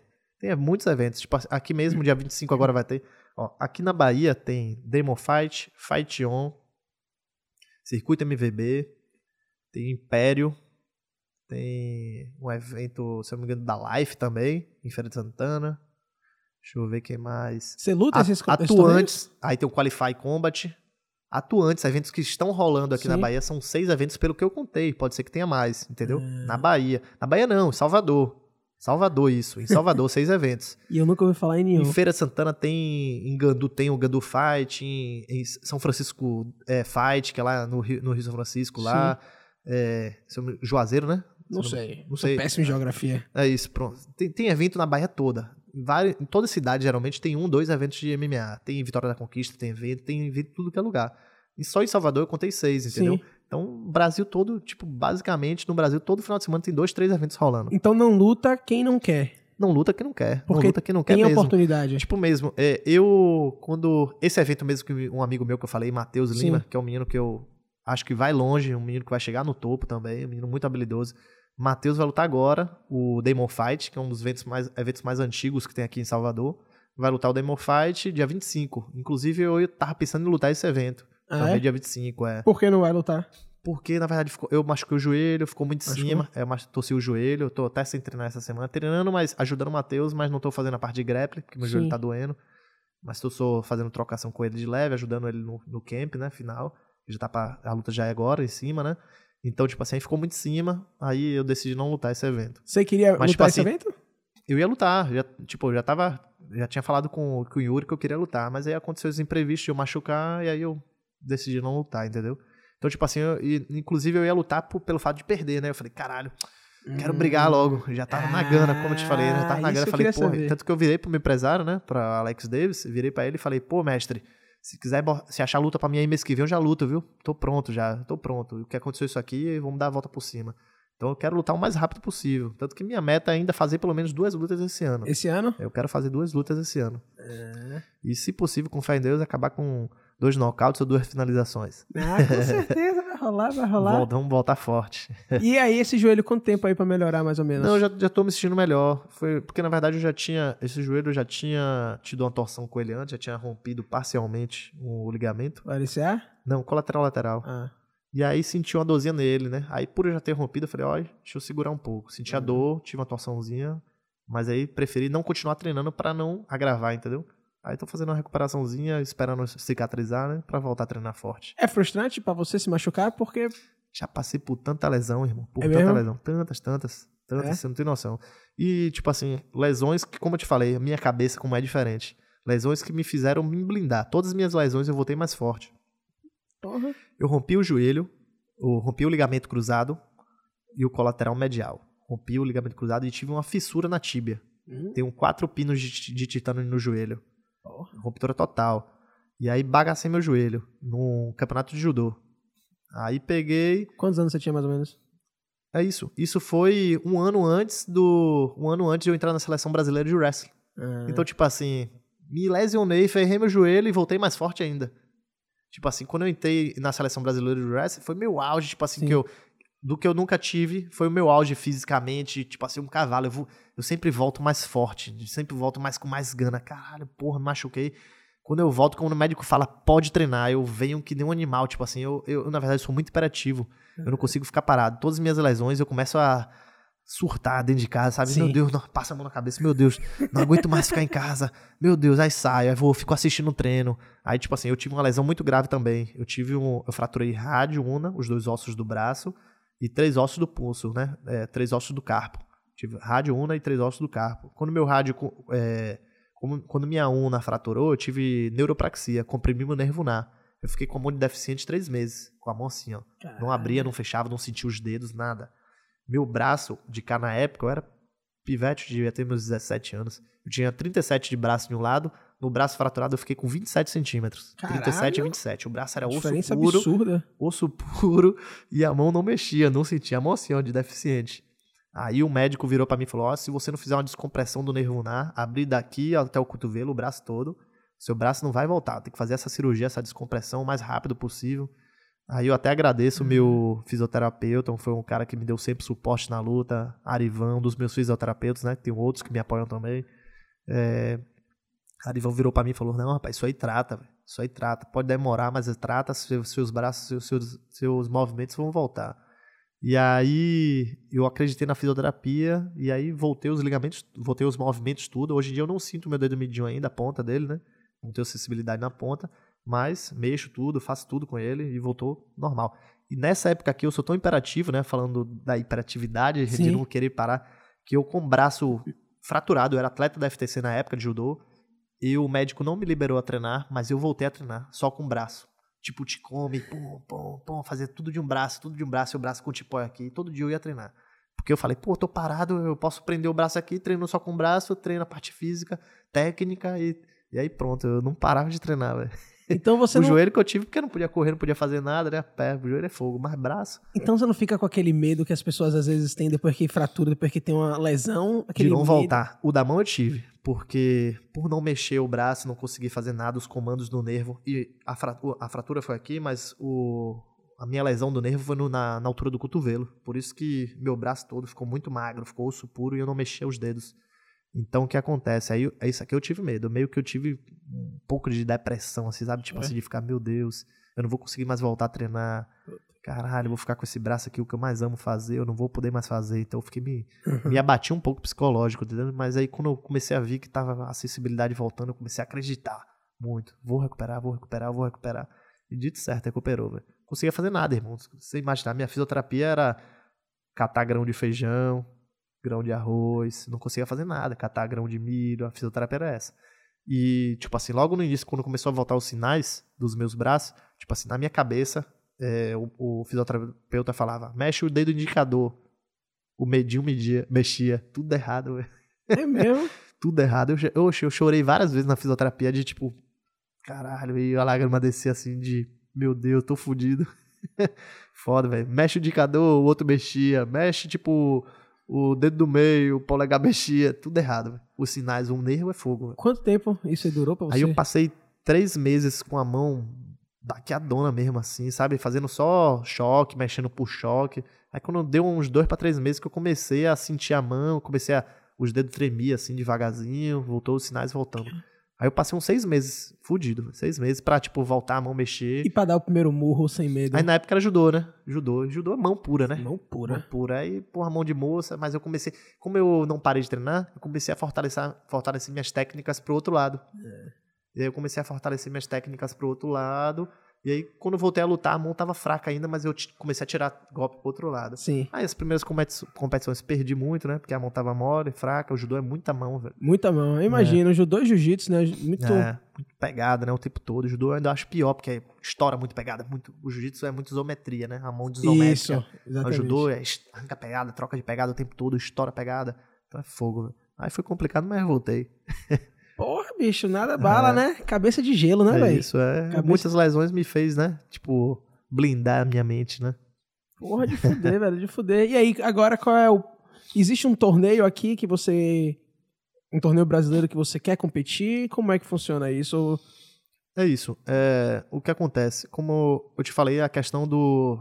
A comparação do MMA para o, o futebol, né? Aquela Sim. comparação do MMA para o futebol. É, você tem que, na verdade, dar show. O UFC gosta disso, né? Uhum. Então essa questão, ah, pô, eu quero, é, penso em lutar tal esse evento aqui do Brasil. é, Você tem que estar em um evento que tenha visibilidade, Uhum. que os melhores são nos Estados Unidos, né? Minha meta é estar lutando lá fora, né? Então você quer esse ano lutar lá fora? eu tô rezando para que para que a pandemia abra um pouco as os Estados Unidos abra um pouco as portas, né? Porque tá de- com dificuldade para entrar lá, entendeu? É. Abrindo é certo eu lutar nos Estados Unidos, entendeu? Aí já é certo, eu tenho visto tudo certinho, entendeu? Então eu Você tem só- o, que- o, vi- o visto de atleta? não, tenho o visto de turismo mesmo que me dá direito a entrar nos Estados Unidos, E você entendeu? pode lutar? Aí o que acontece? Estando lá dentro, aí a gente faz o visto, a transferência pro visto Sim. de trabalho, né? Que na verdade tem que ser o visto de trabalho. É. E eu tenho também dupla cidadania, né? Eu tenho o visto espanhol, né? Que eu consigo Ah, entrar sim. nos Estados Unidos também, né? Entendi. Eu posso entrar por esse meio também, mas mesmo assim precisaria do visto de trabalho, né? Sim. Você precisa do visto de trabalho. Isso. Então o que acontece? A meta é essa, né? A meta é tô rezando para que as portas, as, as fronteiras lá, as portas se abram dos Sim. Estados Unidos pra gente lutar lá fora, porque lá fora a visibilidade é muito maior. Então, como eu te falei, né? o- a comparação do, do, do futebol pro, pro MMA. Você precisa ser visto, você precisa Uhum. dar show. O cara precisa dar, driblar, golaço, passou no mundo todo a Sim. drible, o que Ronaldinho fez, sabe? Sim. Tipo, você precisa mostrar o seu trabalho para o seu empresário conseguir trabalhar com aquilo Sim. que você fez, entendeu? Então, você estando lá nos Estados Unidos é muito mais fácil, né? Porque a, a mídia vai ser envolto de lá. Pô, um Sim. brasileiro no evento aqui, vai a mídia no lugar. Você ganha um evento, dá um show aqui, na Bahia. Não passa lá. Pra chegar lá no cara, não vai chegar ainda no White, entendeu? Sim. Aí você dá um show do cara, pô, o brasileiro chegou aqui, deu um nocaute avassalador. Aquilo ali vai rolar na mídia ali e vai chegar no ouvido dele. Pô, quem é esse atleta? Ou no ouvido dele ou no ouvido dos matchmakers, os caras Sim. que contratam. Pô, dê uma olhada nesse cara aqui, pô, venha, já chama, já o, empresário já entrega o seu currículo. Então fica muito mais fácil, né? Você acha que é por isso que, assim, você gosta de ir logo passando o carro metendo mão? Trocação? Você acha que é por pra isso? Ser, pra ser sincero pra você, é, como eu sei que o UFC gosta disso, de nocaute e finalização, tipo, na verdade o, o, o UFC não gosta de luta amarrada, Uhum. entendeu? Aquele lutador que ah, fica ali, pô, tipo assim, eu falo muito até disso. O cara tá num ground and pound por cima e cola a cabeça no peito e fica batendo. Cintura e cabeça, cintura e cabeça. Porra, meu irmão, isso aí eu acho feio pra caralho. eu olho assim, você tá por cima, sua mão vai muito mais forte, você tá com medo de tomar mão na cara, mão no gogó, pá, pá, o cotovelada na cara. Cotovelada na cara. Poxa, o UFC quer isso. Sim. Então, tipo assim, eu desde o início, quando eu entrei no MMA, eu entrei com essa cabeça. Eu tenho que entrar na luta pra nocautear ou pra finalizar, eu tenho que dar show. Eu tenho que chegar lá e mostrar o meu trabalho, eu tenho que mostrar quem eu sou. Eu sempre tive essa cabeça, entendeu? Aham. Sempre tive isso. Porra, toda vez, fala, e aí, vai nocautear? Eu quero nocautear, mas se for, eu finalizo. Se não der, eu finalizo. Então, eu tenho que mostrar isso. Isso é o que vende. O UFC gosta disso, entendeu? Aham. O UFC, porra, aquele cara ali, ou o cara, tipo assim, o cara que pode entrar no UFC, que não vende, mas entra no UFC, é se ele for realmente muito bom de jiu-jitsu, um Maia da vida. A luta dele não vende, uma luta meio Isso, que, feia. eu- isso que eu tava É pensando. uma luta nele que meio feia, pensando. mas ele é eficiente demais naquilo que ele faz. Sim. Então, tipo assim, porra, então esse cara merece, venha. Sim. Você é muito bom de jiu-jitsu. A gente precisa de um cara muito bom de jiu-jitsu. O cara, vamos dizer, é um expert no karatê. E ele faz muito bem aquilo. Não vende, mas venha você, entendeu? Isso bem ou mal, tipo assim, ele aumenta o, o leque de habilidades de, de pessoas diferentes de- Sim. dentro do cartel dele, né? Então, tipo assim, eu tenho- sempre tive essa cabeça, entrei no MMA com essa cabeça. Rapaz, eu tenho que. E, e eu sempre tive. Eu sempre, na verdade, eu sempre pensei assim: ó, eu quero entrar no UFC o mais rápido possível. E pra eu entrar o mais rápido possível, o que, é que eu tenho que fazer? Eu tenho que fazer zoada. Tem que fazer zoada. Tem que fazer zoada, eu tenho que mostrar. Tanto- que, tipo, de poucas lutas eu fiz muita zoada, entendeu? Uhum. Poucas lutas. Eu, até então, tinha sete lutas, sete vitórias. Fiz zoada demais aqui, na, pelo menos em Salvador. Até no Brasil mesmo. As Sim. pessoas de, de- de- Muita gente de outros estados me seguem e falam comigo: caralho, você é sinistro, irmão. Você chega. você parece que tá com um demônio encapetado dentro do corpo. Cachorro entra, louco. você entra pra, pra arrancar a cabeça. E eu sou assim, entendeu? Eu Sim. não tenho um. Tipo assim. é, meu pai até numa luta minha virou assim: o cara me deu uma canelada na coxa. Aí me deu outra na coxa. Aí na terceira eu falei, eu juro pra você que eu pensei isso. Eu falei, é, velho, ou é minha canela ou é a sua que quebra agora. Meu irmão, quando ele chutou minha coxa, eu basicamente eu bloqueei, mas eu bloqueei jogando peso, tipo, jogando pá pra fora. Trincou canela com canela. Meu pai, quando acabou a luta, falou: "Ah, Meu filho, você é maluco, rapaz? Como é que você bota a canela daquele jeito? Tem medo de quebrar, não? Eu falei: Meu pai, ou era minha ou era dele que quebrava. Então, tipo assim, eu tenho muito disso, entendeu? Caralho, eu entro pra lá pra, pra tudo ou nada, velho. Eu sou assim, entendeu? Te Eu entro por tudo ou nada. E isso é o que vende. Isso é o que vende. O que o UFC gosta disso, né? A, a- empresa do UFC gosta disso, né? De, tanto que o McGregor é um cara que vende de outra forma, né? Aham. O Falat, é o Sony também, é. É. um cara que não era nem muito bom, mas, Isso. porra, falador, xingou isso, aquilo. Os caras os cara gostam disso, de zoada. Que zoada. Você acha. Assim, lógico que os Conor da vida, Conor é foda. Conor. Muito técnico e Sacou? muito bom de marketing. Exatamente. Você acha Ele é um que, cara foda, velho. Pra mim é um cara que eu, apesar de ele ser um cara, tipo assim, que se passa meio que vezes? errado se passa, É. mas ele eu tenho como referência de lutador, tipo, pô, ele é foda. Tanto que ele fez o que ele fez, né? Ele, Quem Uhum. deu um boom no MMA foi Conor McGregor, né? É. Ele ajudou muito a, Sim, sim. é, o MMA, botar um MMA. Então, o MMA chegou a fazer o quê? Se comparar com boxe, pô. Ele conseguiu lutar com o melhor lutador de boxe do mundo, Sim, Floyd. Que era o cara mais rico na- no mundo da luta, né? É, e que é visto como assim, um dos possíveis melhores de todos os tempos, porque É bo- boxe é o esporte boxe, é. de bater e evitar tomar, né? Tomar, é. E ele é o cara que nunca caiu. É Acho que foda. ele perdeu dois rounds, alguma coisa assim, que ele. Chegou, tomou. a, chegou a, eu, bateu de frente, só que o- a questão do McGregor para o Floyd é que cada esporte tem sua Completamente diferente, sua valência física, né? Tipo, cada esporte tem seu gás. Então, Sim. tipo assim, ele eu achei até bem o início da luta, só que Uhum. ele cansou porque é diferente, o gás é outro, Completamente a tensão é né? outra, o cara faz aquilo a vida toda, entendeu? Muitas vezes se ele tivesse um camp maior, vamos dizer, pô, dois anos se dedicando ao boxe ali, muitas vezes, sabe? Pô, se ele não, tivesse não tinha como ele ganhar de. O cara que é melhor de todos os tempos. Mas é né? isso, velho. É isso que eu, pelo que eu vi de McGregor nos primeiros rounds, se ele fizesse um camp, literalmente, o camp dele foi curto, ele largou, tipo assim, foi, vamos dizer, até que seja um ano, entendeu? Sim. Um ano a vivência do cara, 100% respirando aquilo é muito pouco. Se ele passar, vamos dizer, um, um ciclo olímpico são quatro anos. Se ele fizesse um ciclo olímpico do boxe, não só boxe, isso aquilo, pra enf- enfrentar Floyd, eu acho que a Talvez. história seria diferente, entendeu? É. Porque em questão de pegada, acho que até McGregor tem uma pegada mais forte que Floyd, entendeu? E ele é, aquele cara é bom demais, ele, ele é, é, foda, sinistro, ele é foda. Ele é, não, ele é sinistro. Só que ele é um cara que tem uma cabeça meio doida, né? E essa parte de marketing também, o cara começou a ganhar dinheiro do outro errado. lado. Não, é, tipo assim, ele tem uns altos e baixos, Sim. mudou muito a carreira dele, né? Sim. Tipo, uns altos e baixos. Que isso é questão do dinheiro também, né? Os caras, às vezes, quando fica milionário, o cara começa o quê? Perder aquela essência de, sabe? Porra, é muito dinheiro, o cara começa a pensar só no dinheiro. E o cara esquece da vida realmente do atleta como tem que ser, como ele começou, como ele chegou Sim. no auge dele, né? Isso é muito comum acontecer no, no mundo da luta, né? É? É. No mundo da luta como no mundo do esporte, né? Cara, jogador de futebol, Pô, treina pra caralho, você, você vê, né, tipo velho? assim, fenômeno. Os caras chegam bem pra caralho, os caras começam a ficar milionário, começa a cair o rendimento. Não é porque o cara tá velho, é porque o cara já não treina mais como treinava antes, entendeu? O cara prefere o quê? Porra, vou treinar pra caralho hoje, final de semana eu vou sair com a lancha aqui, pô, comer uma aguinha rapidinho. Sim. Aí, Sim. comer água, Sim. Pá, entendeu? Sim. Muda, é foda. Dinheiro atrapalha às vezes. É, é porque, porra, É velho, bom, mas atrapalha o atleta. Você lutar, você trocar soco por dinheiro, tem uma hora que, tipo assim, quando você tem dinheiro suficiente, você não quer mais trocar soco, né? Rapaz, eu não vejo isso dessa é, forma. É isso, eu vejo ao contrário. Pessoas, mas pra... A maioria dos caras, tipo assim, é por isso que muita gente vira e fala assim, porra, tipo assim, deixa eu ver um cara. É... Anderson Silva, vários caras que acabaram tarde, entendeu? Tipo, Sim. é, Rainy Couture, Sim. Pô, os caras velhos já, velho. Tá vendo que vai perder Belfort também? Tipo, os caras velhos, pra que vai lutar? Pra, em vez de aposentar no auge? Só que pare e pense, velho. Aí você recebe uma bolsa de 800 mil dólares mais per view 800 mil dólares, 500 mil dólares mais per view que vai dar, tipo, mais um milhão. Os caras tiram um milhão e meio de dólares numa luta. para ganhar ou para perder. Você tem 46 anos, você já é rico, você já é milionário. Mas quem é milionário que é rico gasta muito. Sim.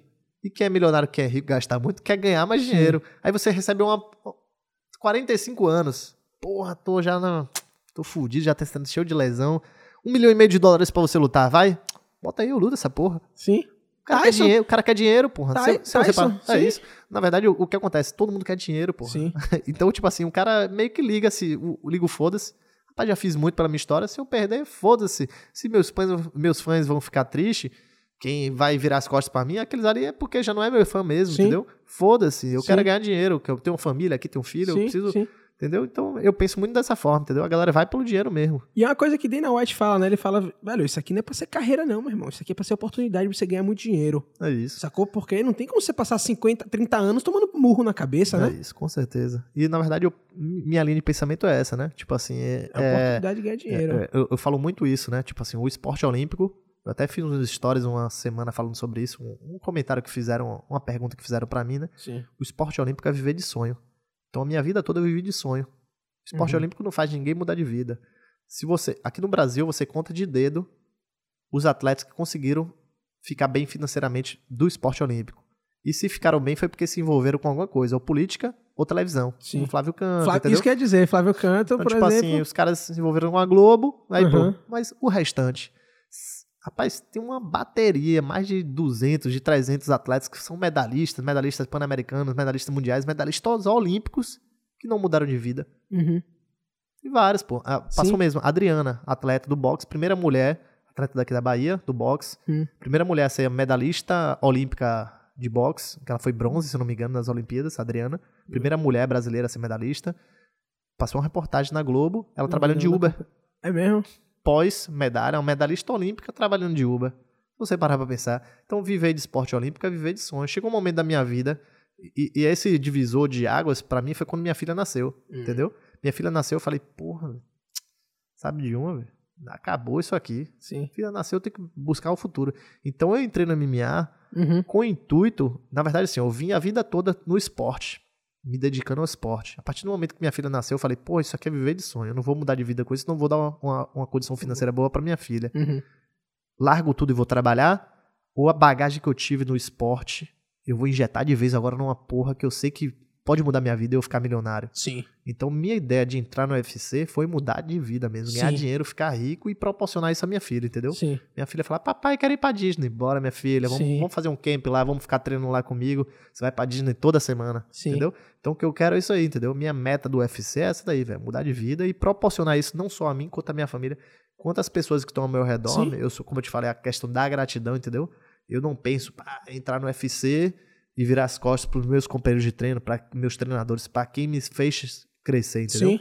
Se eu chegar lá, meu irmão, conseguir ficar milionário, tenho certeza que todo mundo que me fez chegar lá, eu vou ser grato Sim. e proporcionar também uma boa vida para eles, entendeu? E, e, poder ajudar também a montar seu próprio, montar a sua equipe, né? Projeto social, projeto isso social, aqui agora. Que é o que rola muito, e, né? E, inclusive, isso daí já é um projeto já mais. Daqui pouquinho a gente vai. Eu vou é? dar entrada nisso aí. Conseguir tem... fazer um CTzinho fazer um. É, tem um planos, tem um plano. Sei, e, a ideia, e a ideia é pra, Montar pra projeto social, entendeu? Pra molecada carente. É, inclusive, inclusive, não, inclusive, eu quero fazer uma ampliação de um bom, desse bom projeto social, que é o projeto social Boa Luta, né? Fazer, pegar o projeto social Boa Luta e abrir uma outra sede, né? Acolher Sim. crianças de outras regiões, né? Sim. Por eles fazerem um bom trabalho, trabalho e, e ser do meu professor, né? Uhum. Eu oportunizar eles abrirem mais uma sede, né? Tipo, mais um. É, mais uma. É, mas uma sede do projeto social Boa Luta, né? Sim. Eles já fazem um belo trabalho. A galera do esporte tem essa coisa do serviço ao próximo, né? Eu vejo bastante isso. Não é, né? Porque sabe as dificuldades que o atleta tem, né? Tipo assim, meu mestre mesmo, Yuri Calto, né? Ele sabe, já vivenciou isso tudo, essa dificuldade de você pô, gastar dinheiro para competir. Pare e pense. Sim. Eu vou gastar dinheiro. Tipo, ainda mais o esporte olímpico, né? Uhum. Pare e pense. Eu, Olha, eu, Rio 2016, eu gastei dinheiro para representar meu país. É brincadeira, é isso? É. Eu não, meu pai, né? Meu Sim. pai, trocador. Sim. Gast... Meu pai e eu, a gente gastou dinheiro para representar o país. Isso é um absurdo, pô. Você Sim. tá ali, aí você. Aí às vezes ainda tem pessoas, né?